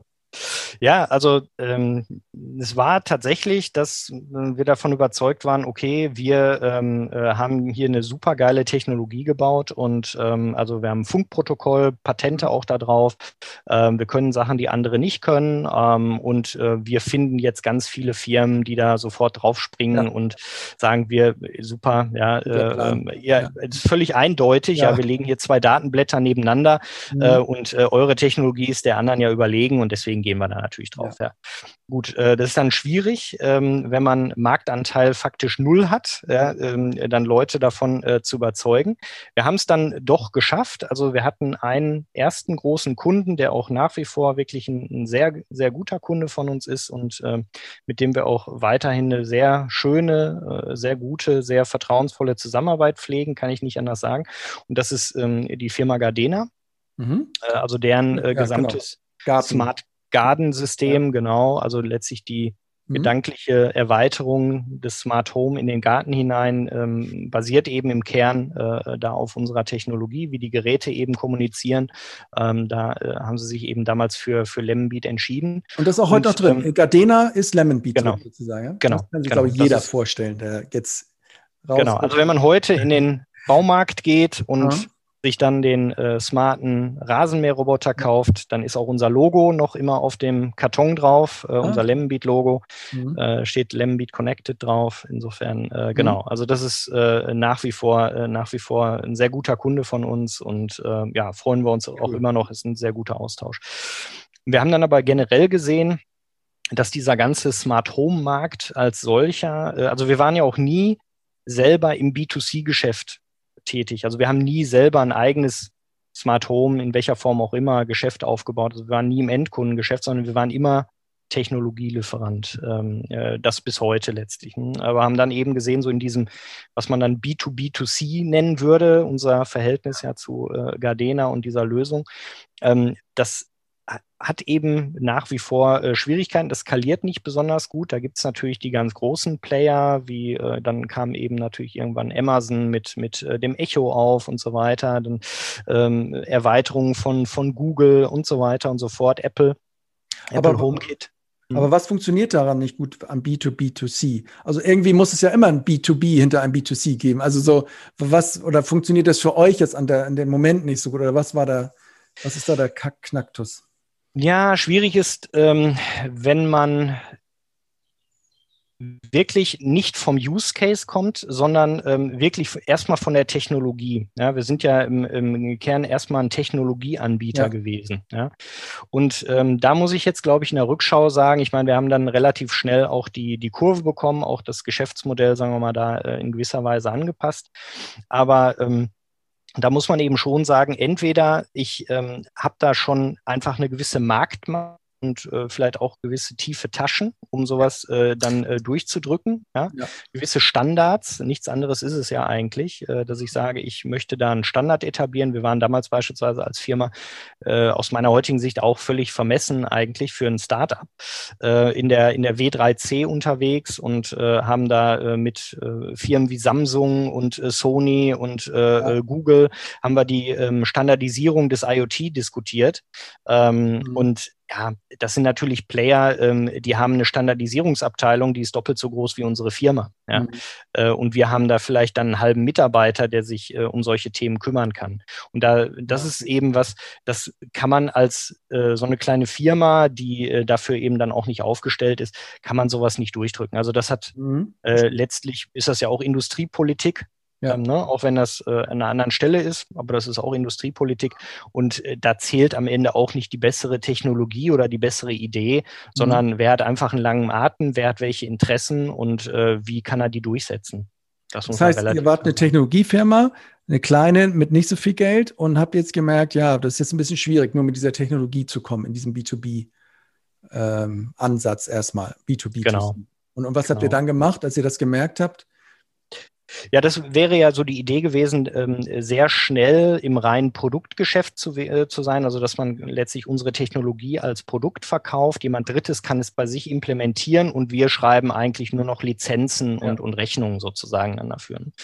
Ähm, wir sind dann sehr stark und, und sehr schnell äh, eher dazu übergegangen, ähm, mit unserer Technologie oder auf Basis von unserer Technologie selber Lösungen zu bauen ähm, die wir dann nicht unbedingt selber dem Endkunden anbieten, sondern die dann eben jemand Drittes als White Label mhm. seinem Kunden anbieten. Kannst du ein Beispiel mal nennen? So, was, was ist jetzt so ein klassischer Use Case, den ihr da gebaut habt, den mhm. ihr sozusagen ja, wir haben eigentlich nach wie vor noch ähm, drei Lösungen, die man, äh, die jetzt so über die Zeit entstanden sind, die dann auch äh, sehr starken Bezug zum ähm, Energie, zu den Energieversorgern haben. Mhm. Ähm, jetzt auch relativ naheliegend, ja, dass man eben sagt, okay, da äh, gibt es ein Netzwerk. Ja. Das äh, kann man dann eben auch ganz gut bespielen, weil ich glaube, auch das darf man eben nicht unterschätzen. Also ähm, äh, aus einer Branche, also man kann auch komplett branchenfremd sicherlich äh, mit, mit Lösungen ähm, in, in einer Branche landen und die disruptieren, wie man es auch immer nennen möchte. Aber äh, teilweise ist es eben schon auch hilfreich, da äh, schon zu wissen, was sind die Pain Points, äh, woran wird da gerade gearbeitet, woran wird gedacht und so weiter. Ähm, und ähm, auch wenn die Technologie als solche agnostisch ist und eigentlich in allen möglichen Branchen eingesetzt werden kann, lag es dann eben schon nahe, dann äh, energienahe Anwendungen zu machen. Mhm. Wir haben beispielsweise eine Sache dann eben damals auch, ähm, das war dann eben noch mit ähm, der, der Inoji auch wirklich entwickelt ähm, da ging es um äh, die Frage, wie kann ich denn ja, äh, digitale Stromzähler. In Deutschland gibt es ja so diese etwas sehr seltsame Regulierung, ja, dass ähm, äh, die Leute jetzt zwar, also 80, 85 Prozent der Kunden, wenn man so will, ähm, einen digitalen Stromzähler zwar bekommen, aber äh, der ja gar nicht vernetzt ist und mit dem sie außer mit der Taschenlampe reinleuchten äh, und, und sich so, dann irgendwie mal moderne Messeinrichtung. Ja. Moderne Messeinrichtung ja. im Verwaltungsdeutsch. Ich wollte ja. den Begriff jetzt vermeiden, äh, aber die Zuhörer kennen das wahrscheinlich, die ganzen Begriffe.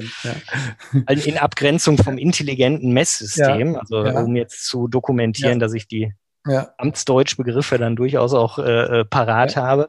Ähm, ja, wir haben dieses ähm, dumme wir haben diesen dummen, äh, sozusagen, diese dumme moderne Messeinrichtung. Genau. Und wie kann man die eigentlich günstig schlauer machen? Ja. ja? Wie kann man ja. die günstig vernetzen? Mhm. Ähm, eben auch in den Fällen, wo eine, ein intelligentes Messsystem nicht vorgesehen ist, was ja bei 80, 85 Prozent der Kunden auch in 2032 mhm. der Fall sein wird.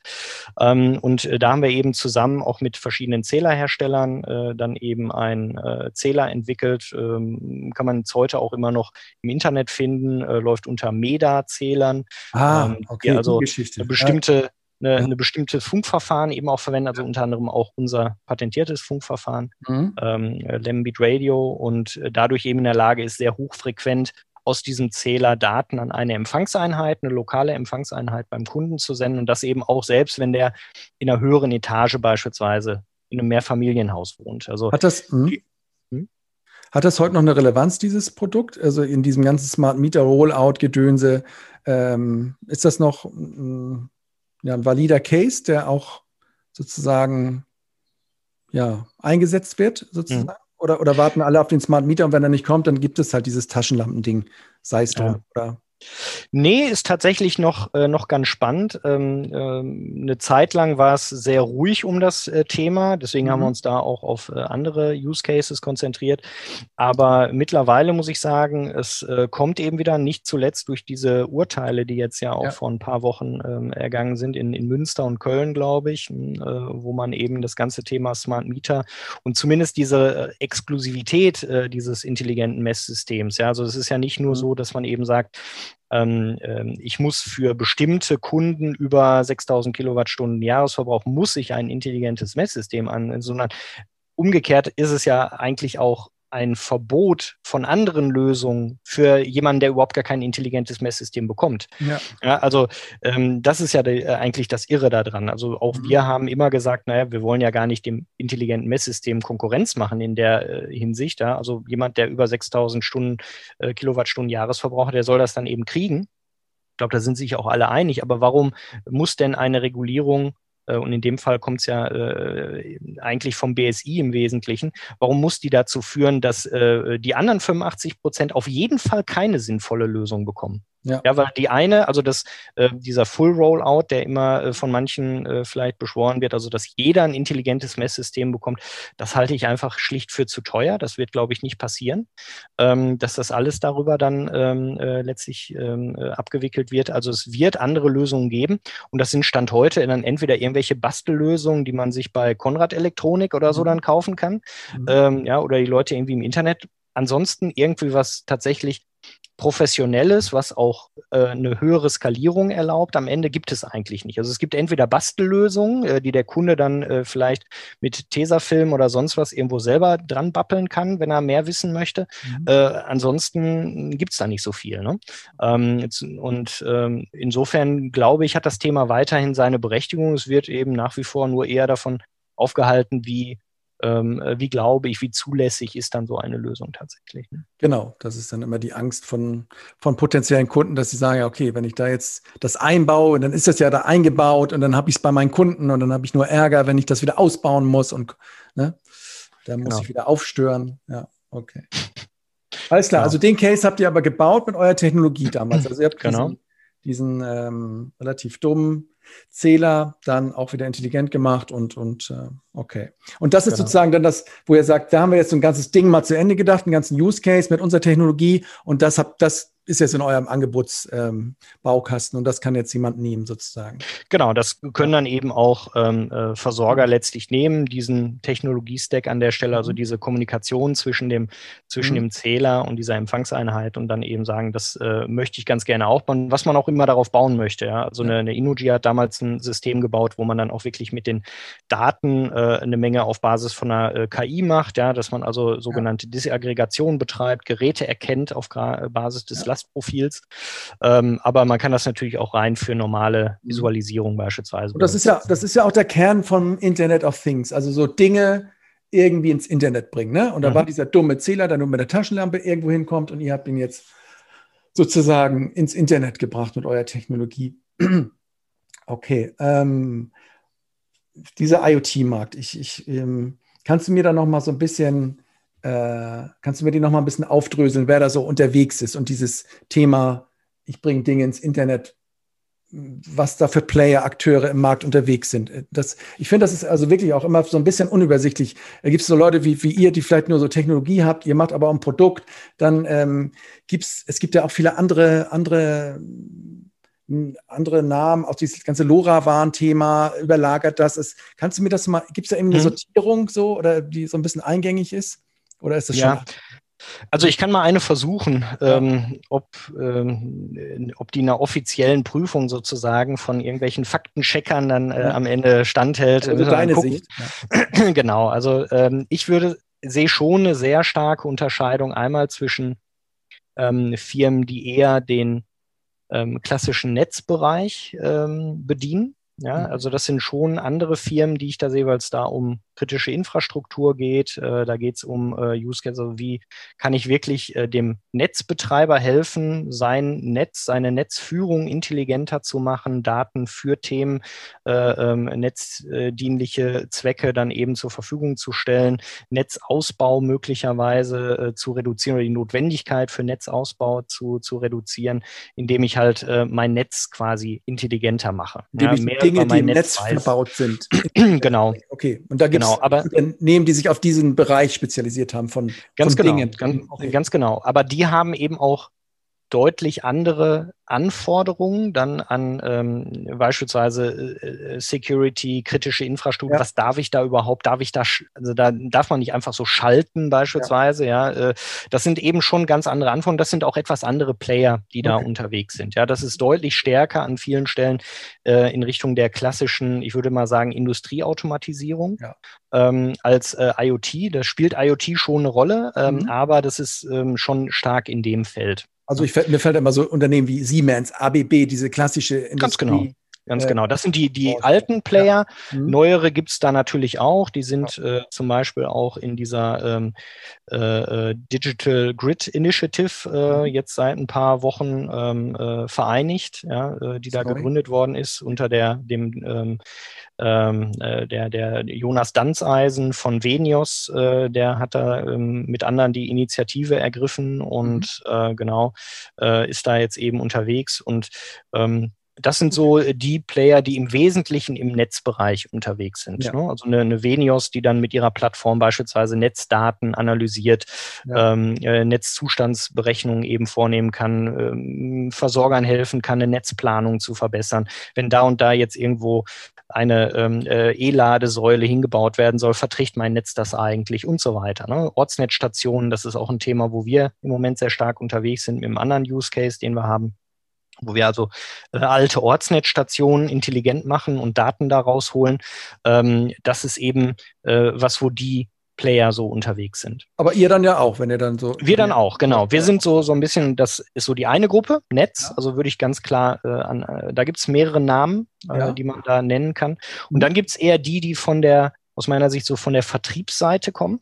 Ja. Ähm, die ursprünglich mal äh, häufig auch selber sogar ähm, B2C-Produkte angeboten haben. Mhm. Ähm, das, da fallen mir Namen ein wie eine Kiwi Grid, eine Grid X, ähm, da eine Greencom, ja, mhm. ähm, so die eher aus meiner Sicht so aus der, ähm, also selber im Endkundengeschäft teilweise gewesen sind oder auch heute noch sind. Mhm. Ähm, und dann sich stärker aber eigentlich so Richtung auch White Label, die dann aber vom Use Case eher kommen, eher von der vertrieblichen Seite. Ja, äh, also ich habe hier äh, Energiemanagement-Bedarfe, ja, also Klassiker dann so der Kunde ähm, mit dem Haus mit der PV-Anlage, Wärmepumpe, E-Auto, äh, vielleicht noch ein Batteriespeicher und so weiter. Und wie kann ich diese ganzen Komponenten intelligent managen? Mhm. Ja? Ähm, die häufig von dieser äh, Warte kommen und ähm, oftmals jetzt Produkte anbieten für Versorger, die dann eben auf der Basis sagen White Label Lösungen ähm, eher aber auf der vertrieblichen Seite bauen können ja, die natürlich auch immer stärker eine Netzverbindung haben, gerade wenn es um Themen wie Lastmanagement und so weiter geht. Wie viele Ladesäulen kann ich denn irgendwo hinbauen? Ähm, einfach so stumpf, ja, wenn ich äh, einfach die, die Kapazität des Netzes, wie es da ist, äh, voraussetze, oder wenn ich ein intelligentes Lastmanagement äh, da unter, unterstelle. Ja. Und ähm, das hat insofern Netzimplikationen, hat auch irgendwo eine Schnittstelle immer stärker zum Netz, aber kommt eigentlich aus dem vertrieblichen Bereich. Mhm. Und wie gesagt, das sind für mich schon andere Player, die auch einen etwas anderen Ansatz äh, teilweise haben und eine andere Historie, würde ich sagen, mhm. ähm, als dann die Player, die stark aus dem klassischen Netzbereich kommen. Mhm.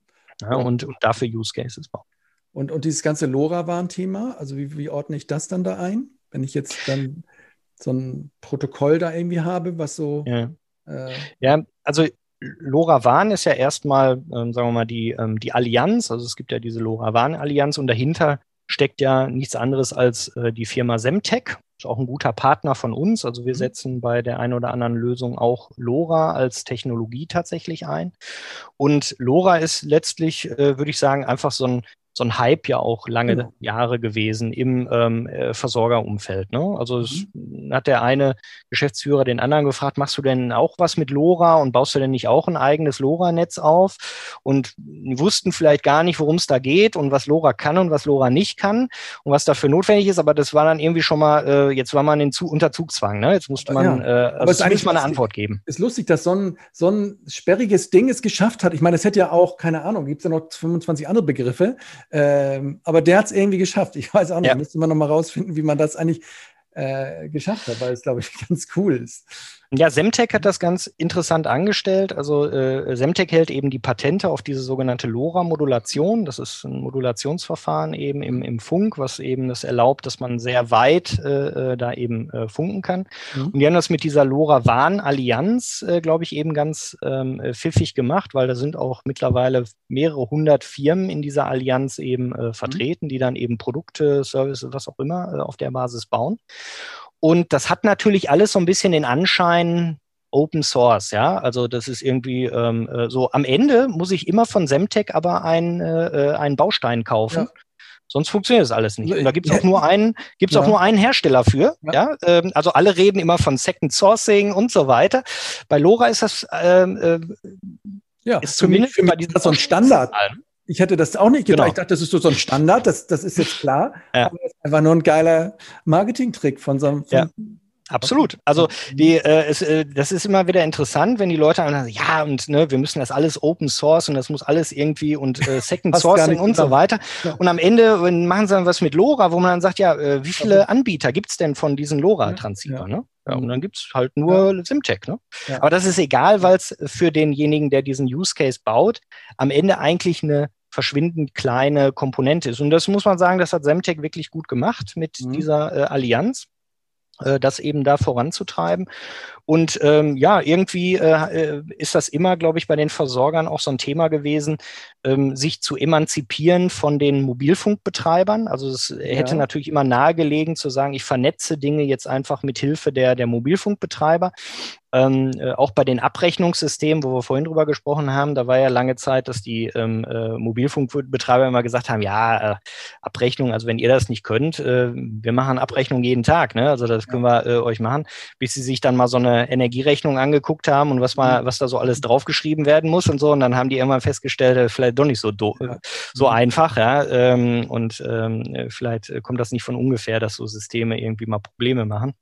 Ähm, aber äh, ich glaube, das war dann eben bei LoRa auch tatsächlich ein Punkt, der wichtig war für die Versorger, ähm, zu sagen, hier, ich äh, bin da unabhängig mit so einem, mit so einem mhm. LoRa-Warnnetz. Ich hänge mhm. da einfach irgendwo ein paar Gateways auf und ja, stelle ein paar Antennen. Kann man auch billig machen, ne? ist nicht so viel Zeug, was man da äh, aufstellen muss. Ne? Muss, ich keine, muss ich keine Lizenzen bezahlen, keine Tarife. Ne? Ähm, gut, jetzt muss ich ein Mobilfunknetz managen. Mhm. Merkt, glaube ich, jetzt der eine oder andere auch, dass das nicht ganz so einfach ist. Mhm. Und äh, vielleicht auch, dass die Performance von so einem System, wo ich in einem nicht lizenzierten äh, Frequenzband unterwegs bin, äh, auch ein bisschen limitiert ist, weil anders als beim Mobilfunk, ich kann eben nicht sagen, ich habe keine Exklusivität. Ne? So, also neben meinst, dem Stadtwerk ja. kann mhm. auch der, der Parkraumbewirtschafter oder wer auch immer, der baut sein eigenes LoRaWAN-Netz und irgendwann bist, ist die Luft voll. Ne? Du bist im CB-Funkbereich eigentlich jetzt wieder so unterwegs, ne? Und, und, und das, du meinst eben, dass das Thema, wenn jetzt diese Milliardengeschäfte, wo der, wo der Bund das versteigert hat, das sind diese exklusiven Frequenzbänder, ne? 5G und so Zeug, oder? Genau. UMTS und so. Und jetzt bin ich hier eigentlich in so einem offenen Standard, wo jeder rumfunken kann. Genau. Ähm, und da geht es dann auch manchmal ein bisschen in die Knie. Okay. Ja, ganz genau. Und irgendwann ähm, ist eben die Bandbreite dann erschöpft. Mhm. Und äh, das kann ich eben auch nur bedingt beeinflussen. Ne? Deswegen äh, ist das immer schwierig bei LoRa waren, äh, gerade wenn das über eine, eine, Stadt ist. Also wir halten LoRa, ähm, ich sag mal, für lokale Funkkommunikation ist das eine prima Sache, ja, mhm. durch mehrere Wände zu kommen, innerhalb eines Gebäudes, innerhalb ja. einer Liegenschaft äh, das zu verwenden äh, für nicht so große Datenmengen, aber wo ich eben genau das Thema habe, dass ich viel Strecke überwinden muss. Dafür ist das sicherlich sehr gut. Mhm. Ähm, aber ähm, für eine breite äh, Flächenkommunikation, glaube ich, wird das, wird das irgendwann ähm, äh, eher abgelöst durch, durch Standards von den Mobilfunkbetreibern oder jetzt eben von dann in Zukunft in ein paar Jahren, aber wird das ja auch eher dauern, äh, 450 Megahertz dann eben im äh, Energieversorgerbereich. Ne? Aber was brauche ich dann immer? Also ich brauche irgendwie so ein Ding, was ich intelligent mache, was irgendwie sendet, was irgendwie sagt, hallo, hier bin ich. Dann brauche ich ja irgendwie ein Netz dann, so, ein, so was wir jetzt eben hatten. Und ich brauche jetzt irgendwo äh, eine, eine, Einheit, wo das alles zusammenläuft, sozusagen, wo ich das alles hinschreibe, wo ich dann quasi ähm, Dinge damit machen kann, das auswerten kann, keine Ahnung. Das sind doch die drei Bestandteile, oder? Im Wesentlichen ist es das, genau. Also mhm. ich muss mir immer, ähm, wir gucken eigentlich immer, dass man ähm, mit, mit Kunden wirklich vom Use Case kommt und sagt also äh, möglichst genau, was ich schon weiß, ähm, welche Daten möchte ich eigentlich haben, in welcher Frequenz möchte ich die haben. Das, ist, äh, das sind alles äh, Dinge, die schon sehr wichtig sind. So viele sagen ja, ich möchte einen Zähler auslesen. Mhm. Ja, was heißt denn das? Also möchte ich einen Zähler, brauche ich einen einen Messwert pro Jahr, weil ich dem eine Jahresrechnung schicken möchte, oder brauche ich Sekundenwerte, weil ähm, ich da möglicherweise Disaggregation machen möchte und Geräte erkennen äh, aufgrund des Lastprofils. Ja. Das ist eben ein Riesenunterschied. Können wir mal so ein ähm, Beispiel machen? Gibt es nicht irgendwie so den heißesten Use Case, der im Moment so draußen rumflattert? Was ist das denn so ähm, im Energieversorgungsbereich aus deiner Sicht, was so im Moment am hottesten ist? Mhm. Ja, wir sind äh, sehr stark ja im äh, Bereich der Ortsnetzstationen im Moment unterwegs, okay. tatsächlich. Also das ist wirklich eher im, im Netzbereich. Mhm. Und ähm, da äh, ist es schon ganz interessant, eben wirklich aus ältesten, muss man sagen, ähm, Ortsnetzstationen, also wenn man die von außen fotografiert, dann äh, ne, das ist schon äh, das siebte Graffiti drüber gesprüht worden. Ähm, und das Ding dann auch intelligent zu machen oder smart zu machen und die Daten daraus okay, zu Okay, also das kann ja sein. Ich bin jetzt so ein, ich bin so ein Stadtwerk, ich bin Verteilnetzbetreiber, mhm. habe diesen Redispatch-Scheiß jetzt vor der Brust und muss irgendwie daran an diese Dinger. So, jetzt, jetzt weiß ich, jetzt habe ich davon, weiß nicht, wie viele Dinger da in so einem normalen Netz rumstehen. Ähm, jetzt fragt sich da irgendwie der technische Geschäftsführer, ja, jetzt mache ich das mit Internet of Things. So, wie, so, wa, wa, jetzt, wie, wie, wie geht das jetzt? Wie würde das mhm. funktionieren? Wie ja. würdet ihr ihn beraten, sozusagen? Ja, also äh, das fängt an tatsächlich bei, ähm, äh, was ist das für eine Messsensorik, die da reingebracht werden soll? Also was möchte er eigentlich darüber wissen? Mhm. Ja, ähm, ähm, möchte er bei der Ortsnetzstation, ich habe ja immer sozusagen die Mittelspannungsseite, also die, die, die Eingangsseite, wenn man so will, möchte ich ja. die im Wesentlichen überwachen oder möchte ich alle Abgänge überwachen? Möchte ich dann ja. alle überwachen? Also mhm. es können ja teilweise 15 Abgänge äh, äh, bei ganz großen, sage ich jetzt mal, äh, irgendwo sein, wenn ich also wirklich die Niederspannungsseite auch überwachen möchte. Ähm, ähm, also möchte also ich zum Beispiel gucken, wie, wie ist diese Lastverteilung, so Grid X-mäßig, ne? wenn ich da irgendwelche Ladesäulen habe und merke, die so, das, das ist diese Seite, ne? Dieses, wenn ich das. Ja, oder habe ich, hab ich eine Rückspeisung zum Beispiel, ja, ah. ähm, die ich so gar nicht erwarten würde. Äh, ja, das okay. äh, haben wir jetzt immer wieder bei, bei Projekten auch festgestellt. Ne? Das ähm, ähm, gucken die sich die, die Lastkurven an und äh, merken auf einmal, oh, da hätte man gar nicht gedacht. Also Als Eigenerzeugung. Mal, ja, ja, genau, aus ja. PV-Anlagen, ja. was auch immer. In der Regel sind es ja dann PV-Anlagen, mhm. ne? aber dass dann äh, auf einmal Rückspeisungen äh, stattfinden mhm. ähm, und äh, ja, der Energiefluss sozusagen ähm, gar nicht so ist, wie man man das eigentlich annehmen würde. Mhm. Und das variiert dann natürlich noch über die Zeit. Ähm, und das sind schon auch wichtige Informationen, was das Thema äh, Netzausbau, äh, ja. Netzstabilisierung an, an, an manchen Stellen dann eben angeht, ja. die schon sehr wichtig sind. Ne? Und also die dann eben, ja. Also fragst du da, sorry, wenn ich immer so rein ja, ja, reinrede, aber also dann fragst du, was, was willst du jetzt gemessen haben? Da sage ich erstmal, nö, auch nicht mal alles. So, alles, was, mhm. keine Ahnung. Und dann sagst du, ja, klar, gut, dann dann baue ich dir jetzt so ein paar kleine Bauteile ein. So würde ich es mir immer vorstellen. So kleine, mhm. kleine Sender, die da zick an so einem Ding, kleine Platine, kleine Antenne obendrauf. Aber ja. ist nicht ganz so wahrscheinlich. Nee, genau. Also äh, wir sehen schon auch immer zu, dass wir äh, nicht so Jugendforschprojekte machen, ja. ja weil ähm, das ist, äh, glaube ich, auch immer das Gefährliche, ja, dass man, äh, man kann sehr viel mit, ähm, ich nehme jetzt mal hier ein Raspberry Pi und genau. äh, dann nagel ich da nochmal irgendwie was dran und äh, dann kommen irgendwo Daten an. Und die Innovationsabteilung kann das machen, das junge Team, ne? die haben was zum Basteln, genau. Was ja, und dann hinterher macht man ein Foto ähm, und dann fallen sich alle ganz ähm, ja. Äh, ergriffen in die Arme, ja, äh, und dann äh, bleibt es am Ende, weil dann irgendwann mal einer nachrechnet, ja, okay, das hat jetzt bei einer funktioniert, mhm. ähm, aber wie funktioniert das denn bei 1000, ja, oder schon bei 500, ja, wie machen wir das dann? Ja, dann müsste ja der sowieso, der müsste das dann wieder aus dem, auf dem Knie zusammennageln mhm. und wenn das mal kaputt ist, dann äh, wissen wir auch nicht so genau, mhm. wie wir das dann machen. Ja, also ähm, mhm. wo wir eben auch immer drauf gucken, ist tatsächlich, wie soll denn der ganze Prozess aussehen? Es ja. geht nicht nur darum, technologisch Daten von A nach B zu bringen. Das mhm. ist auch äh, schon eine Herausforderung, wo man sich genau überlegen muss, wie mache ich das eigentlich? Aber es geht eben auch darum, die Prozesse drumherum genau zu verstehen. Wer soll das am Ende eigentlich in Betrieb nehmen? Ja, soll das jemand sein, der keine Ahnung, pro Stunde 100, 150 Euro kostet, weil der eigentlich äh, Netzwerktechniker ist und ja. Äh, ja äh, nicht ähm, äh, Elektroinstallateur. Äh, und soll der das in Betrieb nehmen müssen, äh, irgendwie mit einer Ingenieurausbildung, oder soll das eigentlich jeder Plug-and-Play in Betrieb nehmen können, theoretisch. Ne? Ja, so eine also Ortsnetzstation, da kann ja nicht jeder ran. Ich meine, das ist ja, da muss ja. Also, nee, da kann ich, ja. da kann nicht jeder ran, das stimmt. Ja. Aber äh, auch da gibt es natürlich, wenn ich äh, an, an Netzwerktechnik denke, je nachdem, was man vielleicht vor Ort noch parametrisieren muss, muss ich da, heute muss alles verschlüsselt sein, gerade in dem Bereich natürlich ja. auch, ne, es muss hoch verschlüsselt sein. So häufig ist da eben eine Herausforderung zu überlegen, wie bekomme ich denn dann aber skalierbar beispielsweise ähm, äh, Sicherheitsmaterial, Schlüsselmaterial dann auf diese Geräte im Feld äh, dahin. Also dass da eine sichere Verbindung am Ende mhm. zur Cloud hergestellt wird. Wenn ich und wenn das noch das Gerät im Feld noch mit mehreren Geräten dahinter vielleicht kommunizieren muss und diese Kommunikationsstrecke muss auch verschlüsselt sein. Dann muss ja auch dieses Gerät, ein Gateway, wie man es auch immer nennen möchte, muss dann auch wieder Schlüsselmaterial haben. Wie kommt das da rein? Wenn ich da ein Gerät ändern muss dahinter vielleicht. Das wird ausgetauscht, das ist mir mal kaputt. Das kann immer mhm. passieren. Wie funktioniert dieser Prozess dann? Da kann nicht jemand dann hinfahren, einen USB-Stick äh, da reinstecken und äh, irgendwie neue Schlüssel aufspielen mhm. oder so. Das geht eben nicht. Das heißt also, diese ganze Kette, die muss einem relativ früh klar sein, wie soll die eigentlich funktionieren. Mhm. Und das versuchen wir immer in unseren ähm, Use Cases, das möglichst frühzeitig mit den äh, Kunden zu besprechen, dass sowas möglichst nahtlos ineinander übergeht, möglichst nahtlos in Betrieb genommen werden kann, möglichst von jemandem, der auch dafür jetzt keine ähm, äh, irgendwie universitäre Ausbildung ja. genossen haben muss. Ja?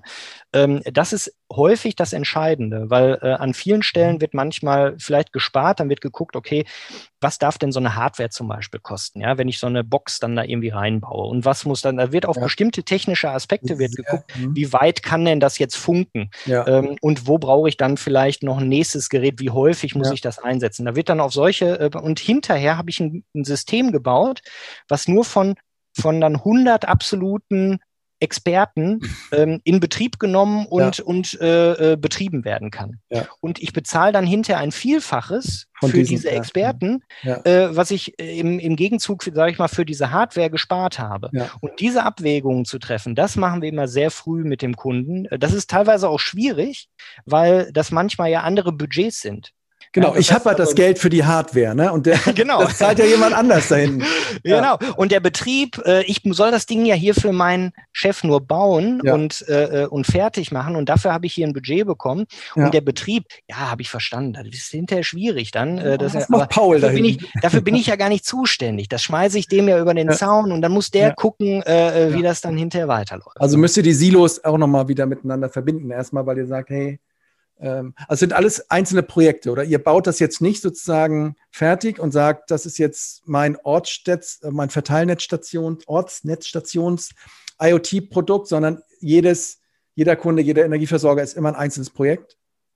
Ja, interessanterweise hatten wir genau zu dem Thema heute die, die Diskussion. Also eigentlich soll es natürlich ein Produkt sein, was wir dann auch White Label an äh, verschiedenste ja. äh, Versorger dann eben tatsächlich verkaufen. Und im Kern äh, würde ich sagen, 90 Prozent ist es das auch. Aber es gibt natürlich immer äh, 10 Prozent Anpassungsbedarfe. Mhm. Ja, ähm, äh, im, Idealfall ist es einfach nur ein etwas anderes Messgerät, was der äh, einzelne Kunde einsetzen möchte, weil er zu dem Hersteller, also wir setzen da auch tatsächlich auf, auf Standardtechnologie, also wir stellen jetzt keine Messgeräte in dem Sinne her, sondern wir stellen quasi die Kommunikationsstrecke sicher.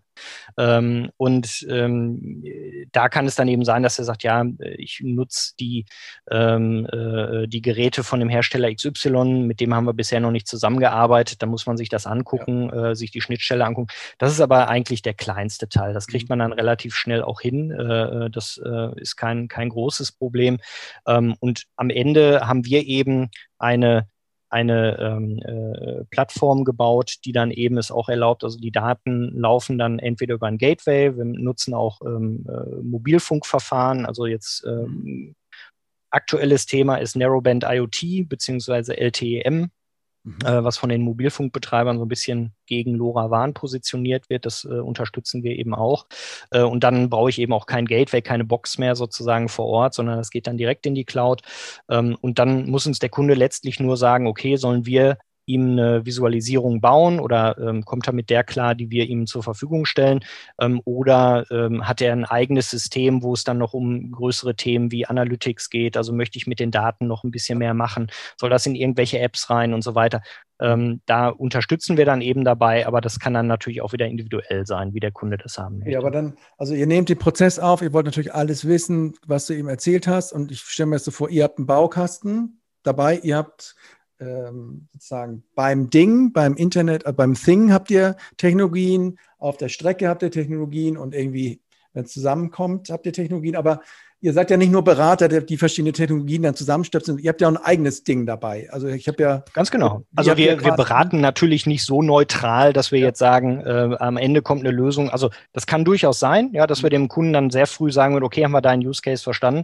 Ja. Äh, wir sind da nicht der beste Anbieter für dich. Äh, da solltest du irgendwie äh, XYZ was anderes nehmen. Ja, dann würden wir aber auch nicht beratend so ein Projekt weiter begleiten und am Ende irgendwas bauen, was mit uns nichts zu tun hat, sondern wir gehen schon davon aus, dass unser wir nennen das unseren IoT-Backbone. Ja, der ja. ist so generisch aufgebaut ähm, und eben hast du schön beschrieben mit dem Baukasten. Ja, ich kann an verschiedenen Stellen äh, dann eben die entsprechend passenden Module aussuchen. Welche Konnektivität brauche ich? Welche Hardware-Plattform brauche ich eigentlich? Ähm, und dann läuft das am Ende in unsere Cloud-Plattform und an die kann sich dann jemand mit einer offenen Schnittstelle in dem Fall, da gibt es dann auch einen Open Source Client, dann hinten anschließen und die Daten quasi abgreifen. Ne? Okay. Also wir sammeln die auch nicht, sondern wir fungieren an der Stelle eher wie ein Telekommunikationsanbieter, kann man sagen. Ja, also wir, wir pushen die Nachrichten, wenn man so äh, will, durch, ja, was da auch immer aus dem Feld eingesammelt wird. Ähm, und ähm, äh, wir machen so ein bisschen Datenpufferung, aber nicht so klassisch, was man im ähm, IT-Jargon als Backend bezeichnen würde. Ja, also eine Datenbank, eine Datensenke, wo also äh, das alles rein, wie es strukturiert dann aufbereitet wird, wie ich strukturiert ähm, darauf zugreifen kann. Das machen wir an der Stelle nicht, sondern wir fungieren mit unterschiedlichsten Technologien. Und das kann sowas sein wie LoRa, das kann eben Narrowband IoT sein. Das wird in Zukunft definitiv auch 450 Megahertz sein. Ähm, für unterschiedlichste Konnektivitätstechnologien, die für den jeweiligen Use Case notwendig sind, bis auf die kleinste ähm, Geräteebene, wo ich also nicht von einem Linux-Gerät spreche, sondern von einem Gerät, was nur ein paar Euro kosten darf, ne, mit einem kleinen Mikrocontroller drin. Da läuft im Zweifel eine Software von uns drin ähm, und die sind bis in unsere äh, Plattform, die dann das Netzwerk managt, ähm, verbunden. Ja, und diesen mhm. Stack, diese Technologie vom kleinsten Gerät bis in die Cloud und das anpassbar für verschiedene Use Cases, das bieten wir dem Kunden an und das lizenzieren wir dann natürlich auch. Also das ist unser Kerngeschäftsmodell eigentlich, dass wir zwar auch äh, Hardware verkaufen, da wo es notwendig ist, also wir bauen auch Hardware, wir entwickeln Hardware, und äh, äh, verkaufen die dann auch, äh, wenn der Kunde das möchte. Er kann sie aber auch selber bauen. Ähm, am Ende läuft aber immer unsere Software darauf und ähm, wir stellen dann eben die Daten bei uns in der Cloud zur Verfügung und managen dann das Gerätenetzwerk. Das ist im Kern das, was wir in jedem Use Case immer zur Verfügung stellen. Ich habe es vielleicht noch nicht so ganz verstanden, weil du, du sagst, ihr, macht, ihr betreibt ein Backbone. Da denke ich dann mhm. automatisch immer an diese Übertragungs- ähm, äh, Kiste sozusagen aus, aus dem Ding dann irgendwo anders hin. Und dann denke ich mal, ja, aber das sind doch die Netze, das sind doch die LoRaWANs und andere Netze. Was, ja. ähm, das ist, was äh, seid ihr dann, was ist das Besondere an dem mhm. Ding oder? Naja, ein LoRaWAN-Netz oder auch der Mobilfunkbetreiber, der kennt aber ja dein Gerät quasi nicht. Ne? Also es ist ja so, als wenn äh, wir jetzt sagen, okay, ähm, äh, du hast ein Unternehmensnetz, ja, und du hast dein Handy natürlich bekommen. Mhm. Ähm, und äh, also von deinem von deiner Firma sage ich jetzt mal und da laufen irgendwelche Applikationen drauf mhm. ähm, äh, und wenn damit irgendwas nicht in Ordnung ist, wenn du ein, ein Update brauchst von der Software, dann kann, rufst du aber nicht bei, ähm, äh, bei Vodafone oder bei der Telekom an, mhm. äh, auch wenn dein Gerät ähm, äh, darüber mit mhm. deinem, ähm, deinem Firmennetzwerk verbunden ist, sondern äh, du rufst einen IT-Techniker bei dir in der Firma an. Ja, der ist ja dafür zuständig. Also die Verbindung alleine reicht ja letztlich nicht, sondern ich muss ja jemanden haben, der sich anguckt, okay, ist die, ähm, äh, also das Thema Security, ist das, ist die mhm. Software aktuell, die auf dem jeweiligen Gerät läuft, ist das eigentlich überhaupt erreichbar? Ja, äh, äh was mache ich, wenn es nicht erreichbar ist? Äh, ja, also das ist eben auch ein Punkt, wo viele IoT-Use-Cases, sagen wir mal, dran, dran kranken, dass ähm, dieses Thema der, ähm, äh, der, der, der, Wartbarkeit oder Supportbarkeit dann von so einer Lösung äh, oftmals nicht gewährleistet ist. Ne? Okay. Dass äh, also Geräte nicht erreichbar sind, was mache ich dann in dem Fall, wenn es nicht erreichbar ist, wie erfahre ich das überhaupt und so weiter, wenn es da Probleme gibt. Ähm, das ist oftmals eben ein Problem. Ähm, und gerade wenn ich nicht davon ausgehen kann, also im äh, klassischen Smart Home Bereich vielleicht, da kann ich dann dem Kunden über die App aufs Telefon eine Nachricht schicken und sagen, ja, starte mal deine Box neu oder so, ja. Ähm, das kann ich aber im Netzbereich schwer sagen, ja. Ich kann nicht äh, letztlich jemanden dann anrufen und sagen, geh mal zu der Ortsnetzstation und drück mal ein Knöpfchen oder so, ja. Das funktioniert eben nicht. Das muss eben äh, auf anderen Wegen äh, äh funktionieren. Da müssen Prozesse für existieren. Und das macht jetzt eben in dem Fall dann keine Telekom, ne? Aber dann seid ihr schon so eine Art Netzbetreiber dann in, in dem Sinne, ne? Ihr genau, im Grunde Netz betreiben wir dann ein Kommunikationsnetz. Genau. Ja. Aber es beschränkt sich eben nicht dann, also es nutzt quasi ähm, unter anderem die Technologie von den Telekoms äh, als, als Übertragungsmedium, ja. wenn man so will. Ne, mhm. so wie ähm, äh, irgendwo vielleicht die die äh, Unternehmens-IT, die nutzt dann äh, natürlich auch die, ähm, äh, die Mobilfunkbetreiber, ja, in dem Sinne, also sie wissen über die SIM-Karte Bescheid irgendwie, aber das Gerät zu managen, was dann dahinter ist, das macht immer noch die IT, ne? das macht dann nicht die Telekom. Also seid ihr noch so mal so ein Layer drumherum um diese Basisnetztechnologien, die, diese verschiedenen Arten, die es gibt. Ihr, ihr wickelt euch nochmal drumherum und stellt da irgendwie besondere Qualitäten sicher, dass es mhm. stabil Ganz läuft, genau. Probleme genau. erkannt werden, das so. Äh, und, und du hattest mir, glaube ich, in dem Vorgespräch mal gesagt, da profitiert ihr halt auch noch von diesem Smart Home Projekt von, von, von RWE damals, weil da ja relativ viele Devices draußen waren, dass das so auch ein bisschen, wie manage ich ganz viele von diesen, von diesen. Ganz genau. Ähm, da hatten wir nämlich auch mal drüber gesprochen, du hast, weil, weil oft sind es halt so kleine Pilotprojekte, ne, und man macht mal zwei Mülltonnen und dies und das, aber wenige Technologien halten so eine Skalierung dann aus. Mhm. Ganz genau. Also das ist das eine Thema, wirklich immer Skalierbarkeit. Äh, und das stellen wir dann wirklich ähm, von dem kleinsten Gerät dann auch sicher, ja, dass äh, das eben eine Technologie ist, die äh, in der Lage ist, dann auch nicht nur, wo es bei einem oder drei funktioniert, sondern auch bei Hunderten oder Tausenden. Ähm, das ist so der, ähm, der, der eine Punkt. Ähm, und ähm, ja, das, das andere ist eben aber auch, dass ähm, äh, wir natürlich schon gucken, dass wir jetzt im Rahmen, also gerade Energieversorger, dann eben Use Cases mit den Versorgern zusammen bauen, ähm, weil du eigentlich immer von der Lösung herkommen musst. Also wir bieten natürlich im Kern erstmal den Technologie-Stack, ähm, aber versuchen das dann eben natürlich auch in konkrete Lösungen zu bringen, ne? wie eben zum Beispiel diese Ortsnetzstationen. Also weil das ist schon was, was wir jetzt auch über die, die letzten Jahre gelernt haben. Ähm, äh, man muss letztlich, und das gilt nicht nur für unsere Kunden, sondern auch wir müssen eben immer sehen, dass wir stärker vom Use Case kommen, weil wenn man, äh, man kann das auch rein agnostisch sagen, wir, wir kommen, äh, sind nur Technologieanbieter, dann ist man sowas wie ein Systemintegrator. Ja, also da gibt es jetzt auch Wettbewerber von uns, die wirklich nur in dem äh, Bereich unterwegs sind. Da ist man aber sehr stark wirklich nur projektgetrieben unterwegs. Ne? Dann läuft man von einem Projekt zum nächsten und für den nächsten baut man wieder ein Smart Home System und dann kommt wieder einer mit seinen Ortsendstationen. Mhm. Ähm, und wir versuchen schon eben das, was wir haben, weiterhin zu produktisieren, nenne ich das mal. Mhm. Äh, das ist so ein bisschen die Quadratur des Kreises tatsächlich, also weil IoT eben nach wie vor sehr stark äh, immer noch ein Projektgeschäft ist ähm, und es aus unserer Sicht eben nur dann wirklich skalieren kann, auch kostenseitig nur dann skalieren kann, äh, wenn ich in der Lage bin, das zu produktisieren. Und das ist eigentlich so unser Ziel, was wir auch tatsächlich Aber verfolgen. Wenn du eben sagst, wen rufe ich dann eigentlich an, wenn das nicht läuft, verstehe ich das denn richtig, wenn ihr jetzt ihr habt 50 Kunden, seid ihr dann überall bei allen 50 Kunden auch noch im, im Support mit drin, also ansprechbar für diese Kunden, wenn ihre Netze irgendwie in die Knie gehen? Habt ihr auch so ein, ich weiß nicht, wie, was ihr als Unternehmen habt, seid ihr auch sozusagen Systemoperatoren für Stadtwerke also in dem, oder ja?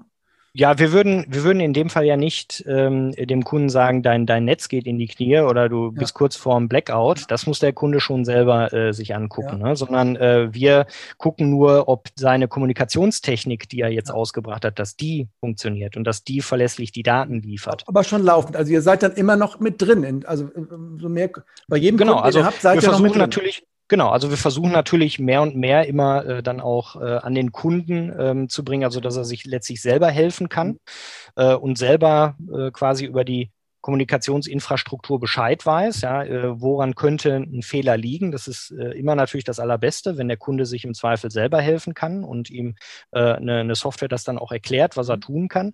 Ähm, aber am Ende, klar, müssen wir auch immer mit überwachen, immer gucken, ähm, sind die Geräte erreichbar, wenn Geräte nicht erreichbar sind, woran liegt das? Mhm. Ähm, hat einer einfach einen Stecker gezogen, was auch immer. Ja?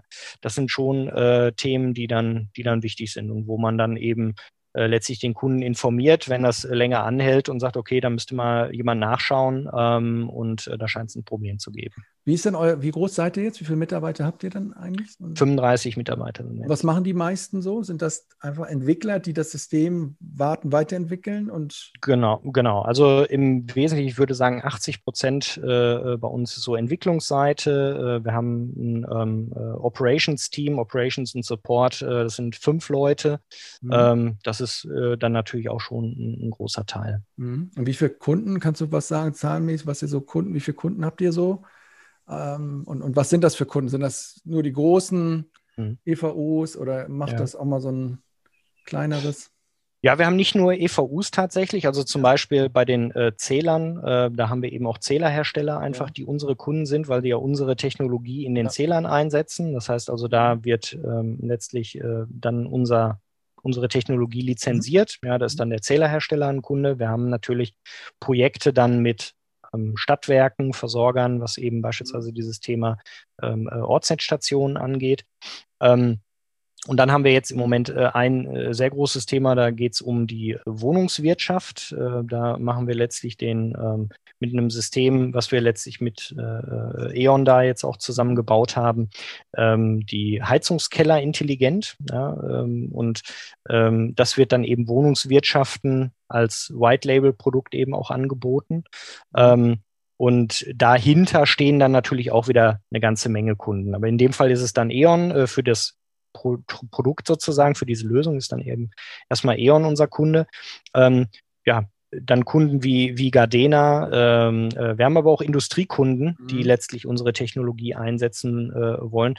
Das, das, ist alles an unterschiedlichen Stellen. Ja. Das sind alles dann ähm, letztlich Firmen, die auf Basis unserer Technologie eine, eine, Lösung bauen wollen. Und wie siehst du das ganze Smart City-Thema? Eigentlich ist das ja mal so die Vorstellung, ne? so Stadtwerk, IVU, Smart City die ist ja sozusagen wahrscheinlich in den Köpfen der meisten Leute voll mit solchen Sensoren, voll mit IoT. Ähm, siehst du da auch, dass da irgendwie mal ein bisschen was anzieht, sozusagen in die Richtung? Ähm, ja, finde ich tatsächlich schwierig, mhm. ähm, weil es aus meiner Sicht äh, für diese Smart City-Themen, da gibt es nicht so diesen klassischen Owner. Ja, also das ist ja, ja teilweise schon ähm, äh, schwierig, das bei einem Versorger ähm, äh, zu finden. Da ist es ja manchmal auch so, dass eigentlich der, der zwar in der Lage ist, zum Beispiel im Netz, ja, äh, auch bei diesen Zählern klassisches Thema, ist eigentlich eine Aufgabe des Netzbetreibers oder des, in dem Fall des Messstellenbetreibers.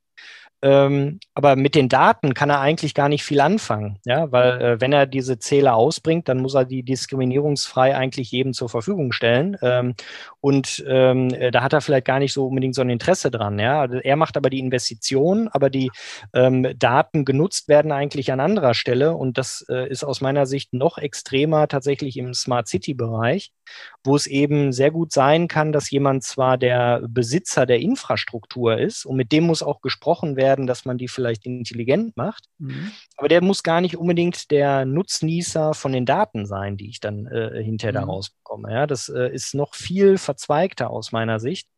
Ähm, und ja, abgesehen davon, dass natürlich ähm, ich sag mal, selbst wenn wenn es äh, verschiedene Initiativen von Städten gibt, ja, wir wollen das äh, hier alles irgendwie äh, smarter machen, aber da fehlt schlicht und ergreifend teilweise dann auch der konkrete Use Case, ja. Also ähm, irgendwer muss eben eine Motivation haben, entweder damit äh, Geld zu verdienen, Kosten ja. zu sparen, sonst was. Also es muss einen Treiber dahinter geben. Ist Klima ein Treiber im Moment? Also, weil du eben auch Gebäudemanagement mhm. sagtest, der, der Ernesto von, von 100 Energie hat gesagt, dass viele von diesen großen Wohnungsbaugesellschaften halt ordentlich Druck kriegen über die Börse raus aus äh, Carbon und die dann sagen, ich nehme solche Lösungen. Ich würde mal vermuten, dahinter steckt auch sozusagen die Idee von E.ON, da verstärkt reinzugehen. Aber da gibt es halt so einen so Need oder so einen richtigen Druck, ne? Ja, äh, genau. Also der kann auch gesetzlich natürlich kommen, ja. wobei er in dem Fall ja auch sogar ähm, wieder indirekt dann, äh, äh also gesetzlich direkt, aber am Ende ist es auch eine kommerzielle Frage natürlich. Mhm. Ne? Also wenn ich das nicht mache, ich muss eben eine CO2-Abgabe da ja leisten, die ich dann auch nur äh, bedingt an meine Mieter weitergeben kann. Also habe ich direkt ein Interesse, einfach eine eine kaufmännische Formel sozusagen, äh, CO2 zu vermeiden. Ähm, und äh, wenn ich das machen kann durch so eine Lösung möglichst günstig, also lange Zeit hat man ja so auf Themen wie ähm, äh, Gebäudeisolierung dann gesetzt, ja, Wärmedämmung und so weiter. Äh, ganz viel Styropor wurde irgendwo ähm, an, die, an die Wände geschraubt und geklebt. Mhm. und da ist man mittlerweile aber ähm, bei vielen Wohnungswirtschaften ja auch von, von weggekommen. Also zum mhm. einen, weil man festgestellt hat, ähm, äh, die äh, Mieter finden das gar nicht so toll. Ja, das ist schon irgendwie mhm. äh, blöd, da ähm, irgendwie so Ewigkeiten eine Baustelle zu haben. Und ähm, auch der Effekt ist teilweise nicht so, wie man sich das vorgestellt hat. Ähm, und da stellt man eben schon fest, naja, wenn ich so ein Heizungssystem in äh, einem Mehrfamilienhaus ordentlich manage, dann kann ich eben viel leichter teilweise 10, 20, manchmal 30 Prozent Energie sparen. Ähm, das sind manchmal Effekte wie, dass einfach keine Nachtabsenkung äh, äh, mhm. irgendwie vorhanden. Ja? Das ist null äh, Komfortverlust äh, für irgendwen. Ähm, aber es ist einfach was, der, der Kessel läuft da ja. Und ähm, es ist ja nicht so, dass bei so einem Mehrfamilienhaus, wo vielleicht sechs, acht, zehn Parteien drin wohnen, da steht ja nicht ähm, äh, jeden Tag der, der Hausmeister irgendwie oder der Facility Manager ähm, dann irgendwo daneben und konfiguriert die Heizung neu. Sondern es läuft eben einfach durch und am Ende gibt es eine Rechnung und die wird ja sowieso aufgeteilt.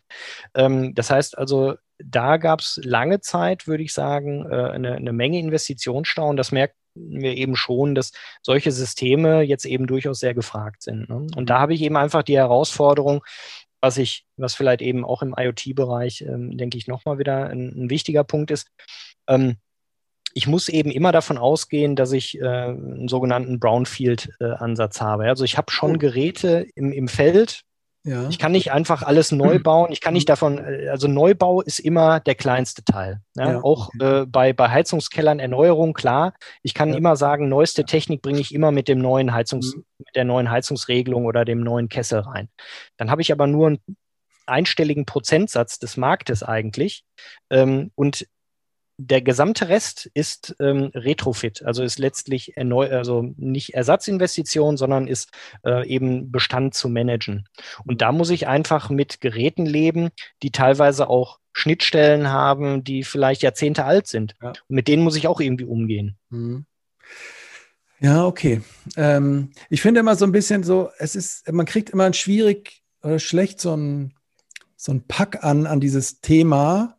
So, ich weiß nicht, wie ich es beschreiben soll, aber es gibt immer viele Use Cases und dann ist immer die Frage, ist das dann auch ein Business Case? Man kann eigentlich alles machen, die Technologie für alles ist da, aber es ist so, man verliert sich so in diesem Thema. Ne? Also mhm. ich wüsste jetzt auch immer nicht, womit fange ich denn jetzt an? Was ist jetzt so ein guter Schritt? Ist es wirklich dann meine Aufgabe als Energieversorger oder lege ich mich dann immer mit meiner ganzen Stadt dann irgendwie an, wenn ich da in diese, auch in diese anderen Silos reingehe? Äh, muss ich das jetzt machen? Also ja, ich, ich glaube, es sind, ähm, es ist von, von zwei Seiten. Das eine ist, man muss schon ähm, stark von dem, von dem Use Case kommen, also zu überlegen, wenn ich äh, die und die Daten hätte, was könnte ich dann damit eigentlich machen? Ja, was, äh, und der, dieser Use Case muss auch nicht zwingend, ähm, das ist, äh, glaube ich, immer so eine, so eine mentale Barriere, die häufig existiert. Diese, dieser Use Case muss auch nicht energiebezogen sein. Also man, man denkt natürlich erstmal daran zu sagen, wie kann ich da jetzt Energie sparen? Ja, mhm. äh, oder äh, solche Themen, ja, oder wie kann ich jetzt mein Netz ausbauen? Aber mit den Daten kann ich natürlich noch ganz andere äh, Sachen machen. Also jetzt nur als Analogie, ja, äh, was ich da immer äh, ganz gerne sage, ist, ähm, ne, ich meine, Amazon ist irgendwann mal als der ähm, äh, der Online-Buchhändler gestartet. Mhm. Ähm, aber was eben heute verkauft wird und womit Geld gemacht hat, hat mit Buchhandel ja überhaupt nichts mehr zu tun. Also nicht, dass sie es nicht mehr tun. Ähm, aber sie haben sich dadurch eben einen Marktzugang erstmal geschaffen, eine Plattform geschaffen, die auch andere Use Cases ermöglicht hat. Und ich glaube, das ist was, ähm, was nach wie vor noch sehr unterentwickelt ist. Ne? Äh, also einfach erstmal zu sagen, ich muss mhm. auch teilweise erstmal eine gewisse, ähm, zugeben, auch mit einem Geschäftsmodell, was für sich erstmal äh, Sinn machen sollte. Ja, also wenn keiner Bücher online hätte kaufen wollen, dann wäre Amazon halt auch heute äh, noch ja. unbekannt. Ja, also irgendwer musste schon diesen Bedarf haben, Bücher mhm. zu kaufen. Aber darüber hinaus eben noch zu denken, wenn ich das dann erreicht habe und auch das das Businessmodell, wenn das nur auf Bücherverkaufen ausgerichtet gewesen wäre, ich meine, jahrelang hat Amazon keine Gewinne gemacht. Ja? Äh, also äh, das, ähm, das ist aber eben dieser lange Atem, den ich dann haben muss und diese, ist ein blödes Wort, aber man muss es, glaube ich, an der Stelle benutzen, diese Vision, die ich dann eben haben muss. Und das muss ich dann ähm, überleben können, diese, diese Strecke sozusagen. Ne? Und das ist, glaube ich, was, was natürlich in der Versorgungsbranche teilweise sehr schwierig ist. Ne? Also gerade auch mit den, ähm, äh, mit den börsennotierten. Das sind nach wie vor häufig ähm, die Witwen- und Waisenpapiere, ja, aus Sicht der Aktionäre. Die wollen eine sichere ähm, Rendite beziehungsweise eine sichere Dividende haben. Und ähm, die überhaupt eine Dividende ausschütten zu müssen, also ich weiß, zumindest früher, das war ja immer eine lange Diskussion, wie viel Prozent, ja, äh, also des äh, Ergebnisses wird dann tatsächlich als ähm, äh, Dividende ausgeschüttet. Der spricht natürlich eigentlich einem Wachstumsgedanken. Ja? Also was heißt denn die Dividende, wenn ich die ausschütten muss? Die heißt ja eigentlich, dass ich sage, ähm, ich weiß besser was mit dem Geld anzufangen als du, lieber Versorger. Ja, deswegen möchte ich 60, 70 Prozent dessen, was du an Nettoergebnissen hast, das möchte ich gerne ausgeschüttet haben. Das mhm. möchte ich haben. Das mhm. soll nicht dir zur Verfügung stehen, um in Wachstum zu investieren. Mhm. Ja, und das beißt sich natürlich in gewisser Weise. Mhm. Ja, deswegen äh, gibt es vielleicht eben auch an manchen Stellen so natürliche Limitierungen natürlich. Ähm, äh, wenn mein Shareholder mir eben schon sagt, ich erwarte gar nicht von dir, dass du, ähm, äh, dass du jetzt mit abgefahrenen Ideen kommst, ja. wie Tesla oder wie Amazon und so weiter. Ich möchte einfach das, was du erwirtschaftet hast, das möchte ich gerne selber haben.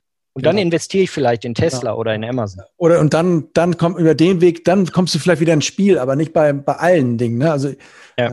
Aber, es, aber, aber IoT gibt's ja auch schon ein bisschen länger und euch auch. Und es gibt ja auch viele Stadtwerke. Aber es, also du kennst jetzt auch keinen Klassiker-Fall, wo du sagst, hier, Stadtwerke Pösemückel, die machen übrigens mit IoT seit 2017 nennenswerte äh, Erlöse mit dem Use Case. Also, weil alle Stadtwerke sind ja irgendwie auch ähnlich, wo du denkst, da muss doch mal irgendwo einer einen Use Case gefunden hat, der ein geiler Business Case ist, der auch schon funktioniert. Also da, man hat immer den Eindruck, das ist immer immer Modellkommune, immer Vorzeigequartier, aber nie hat da mal einer so richtig angebissen. Oder habe ich da, fehlen mir einfach ein paar Informationen?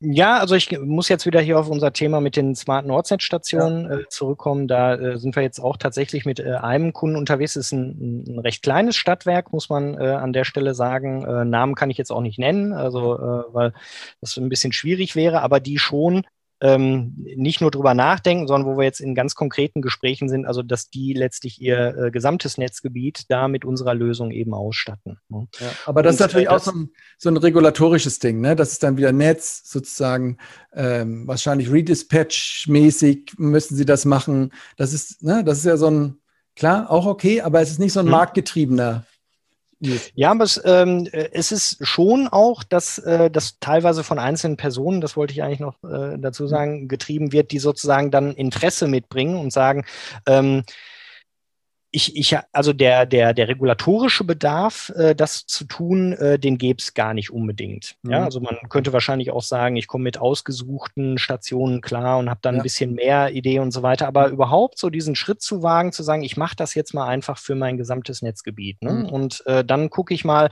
und das wäre eben für mich noch der zweite Punkt. Das eine ist natürlich, dass ich sage, ich ähm, ähm, äh, möchte eine gewisse Vision oder brauche eine gewisse Vision äh, am Anfang, aber ich kann mir die auch teilweise erarbeiten, indem ich eben mir erstmal Daten beschaffe, ja, indem ich erstmal überhaupt, und das ist äh, teilweise eben auch, äh, glaube ich, was, was dafür notwendig ist, dass ich sage, ich äh, mache erstmal Teile meiner Infrastruktur, und die ist ja nicht gerade klein bei den äh, Versorgern, die mache ich erstmal intelligent und sammle erstmal die Daten ein. Und dann mache ich mir Gedanken, weil was man häufig ja feststellt, ist, die Daten sind nicht da und dann sind auch die Ideen nicht da. Und ähm, äh, dann wird gesagt, okay, wir machen jetzt hier so einen kleinen Piloten, dann probieren wir hier aus, da aus und so weiter und die skalieren dann aber alle nicht. Was dann wieder die Folge, die Daten sind nicht da und ähm, äh, dann fällt mir auch nichts ein. Ja? Also ich habe, glaube ich, immer nur zwei Wege. Entweder ich sage, ich kann out of the box sofort ähm, äh, mit der Idee kommen, was könnte ich mit diesen Daten tun? Oder ich muss sie teilweise einfach erstmal einsammeln analysieren, mir angucken, erkenne ich da Muster und kann ich daraus dann jetzt äh, Geschäftsmodelle entwickeln.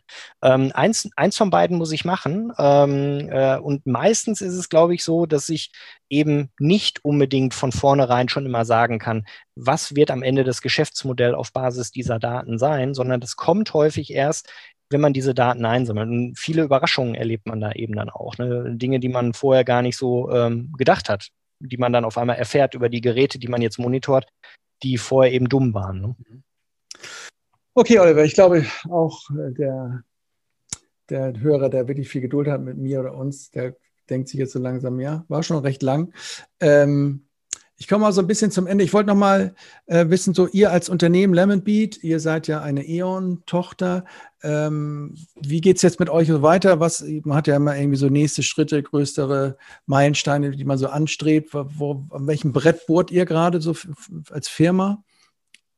Ja, es ist äh, tatsächlich diese äh, Use Cases, die wir jetzt im Moment eben als, als White Label anbieten. Also einmal mhm. das Thema äh, smarte Ortsnetzstation und dann eben auch diesen ähm, äh, smarten Heizungskeller, die auch mhm. wirklich in eine größere Skalierung reinzubringen. Ne? Das okay. ist äh, tatsächlich so das nächste Ziel. Auch so ein bisschen sich darauf konzentrieren und jetzt nicht noch äh, links und rechts, sondern mal so richtig, dass das mal in, in so ein, ja, eine Skalierung, in so eine Massenfähigkeit reinkommt. Genau, genau. Das ist eigentlich so der, der nächste Schritt. Und was motiviert dich dabei immer so? Was ist so das, wo du denkst, dass äh, das bockt dich bei dem ganzen Thema? So als, wenn ich jetzt nochmal rekapituliere, du äh, irgendwie so ein Entwickler bist, aber auch so ein Zahlenmensch bist, was ist, was treibt dich da jeden Tag an da?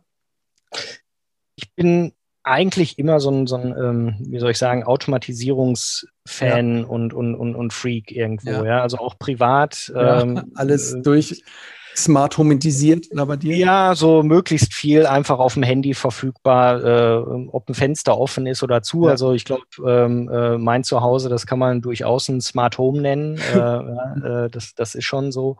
Ähm, eine Tür öffnen können übers Handy ja. und so weiter. Also es geht schon wirklich sehr weit. Mhm. Äh, und das ist natürlich auch nicht immer äh, rein ähm, äh, wie soll ich sagen, jetzt vernunftgetrieben in dem Fall, sondern auch wirklich exper zu experimentieren, zu gucken, mhm. was, was geht denn da eigentlich. Und da stellt man natürlich auch viele Sachen schon mal fest, äh, wo man selber das toll findet, aber die Familie dann nicht ganz so. Und äh, ja, wo dann äh, der, der Use Case vielleicht bei mir vorhanden ist, aber ja. bei jemand anderem nicht. Und ähm, da muss man dann immer ein bisschen äh, vielleicht abstrahieren. Aber ich glaube, was dahinter steckt, ist schon so diese Motivation, ähm, unnötige Handgriffe äh, vermeiden zu können, äh, unnötige Fahrten beispielsweise, wenn wir jetzt hier bei dem Heizungskeller, wenn wir beim Netz sind und so weiter. Mhm. Ähm, wie werden teilweise heute äh, Fehler im Netz ähm, äh, ähm, behoben. Ja, das, äh, mhm. weil man keine Informationen hat, man fängt irgendwo in der Mitte an, wo man den Fehler vermutet.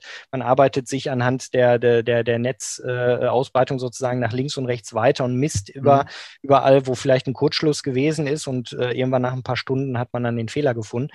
Das ist halt aus heutiger Sicht ähm, überhaupt gar nicht mehr vertretbar irgendwie. Ne? Also es gibt ja so das eine immer, dass man nur rein von der kaufmännischen Seite kommt und da schlägt natürlich auch ein gewisses Herz in mir. Aber das andere ist einfach auch, wo man irgendwie sagt, nee, also in Zeiten vom Smartphone kann das äh, nicht mehr die Lösung heutzutage im Jahr 2021 sein. Ja?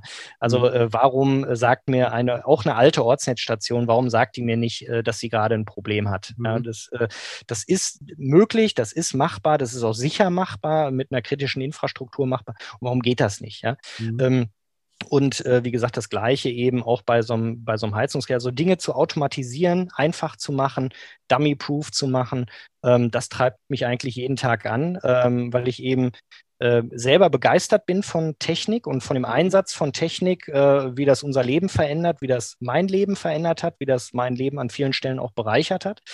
Ähm, und äh, ich eben auch immer, dadurch, dass ich, glaube ich, diese ganze Historie, ja, wie wir vorhin drüber gesprochen haben, vom Apple II mhm. irgendwo mitbekommen habe. Und es gab irgendwann mit dem Aufkommen des Smartphones und nicht zuletzt mit dem iPhone, gab es, glaube ich, ja eben einfach nochmal so eine Entwicklung, dass noch ganz andere Nutzergruppen erschlossen wurden, ähm, die man eben lange Zeit einfach nicht hatte.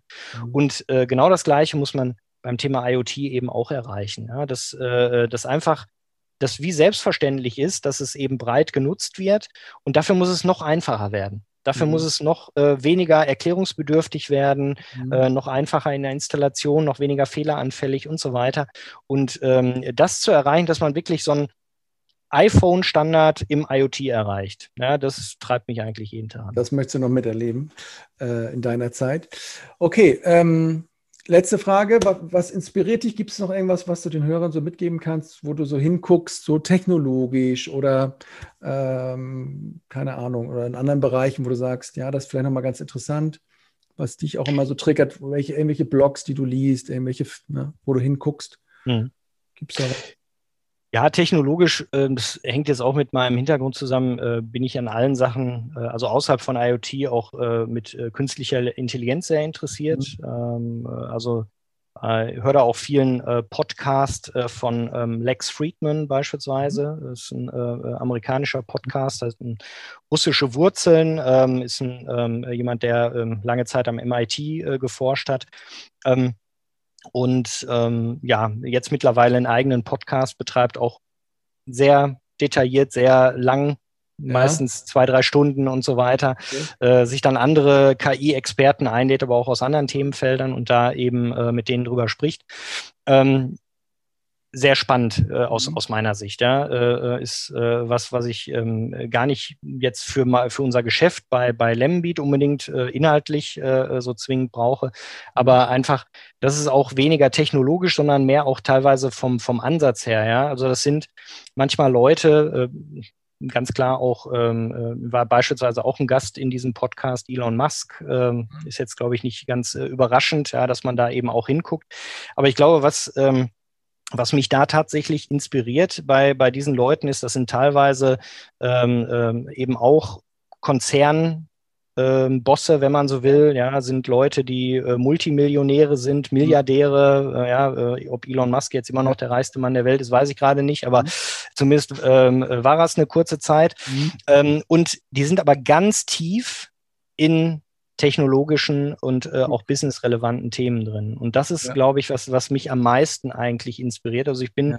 ein großer Fan von äh, tatsächlich äh, De Detailversessenheit und auch im, im Detail Sachen zu verstehen und zu durchdringen. Und das ist was, was, glaube ich, an vielen Stellen ähm, äh, hier bei uns ähm, äh, noch häufig abgeht, ähm, dass man eben meint, äh, ich kann so auf so einer oberflächlichen Ebene, kann ich so dahin surfen äh, und ähm, ich mache so ein bisschen Buzzword-Bingo und bringe halt so ein paar Begriffe irgendwie rein und das reicht dann aus, um am Ende irgendwie sinnvolle Entscheidungen zu treffen. Ja, mhm. und ich habe neulich jetzt bei einem anderen Podcast äh, nur mal gehört, dass äh, fand ich irgendwie ganz eindrücklich, dass, äh, wo jemand sagt, ja, die meisten machen sich ja Gedanken bei SpaceX zum Beispiel, wer eigentlich da der Chefingenieur ist. Mhm. Ja, Elon Musk ist der Chefingenieur von SpaceX. Ja. ja. und das können halt die meisten gar nicht verstehen, weil man äh, in traditionellen ich ja. glaube nicht nur deutschen Unternehmen, ja. sondern so Old Economy, ja, das, ja. da nimmt halt äh, die, die äh, Detail, das Detailwissen nimmt einfach von der Spitze bis unten, äh, sag ich mal, zum Mitarbeiter, nimmt enorm ab.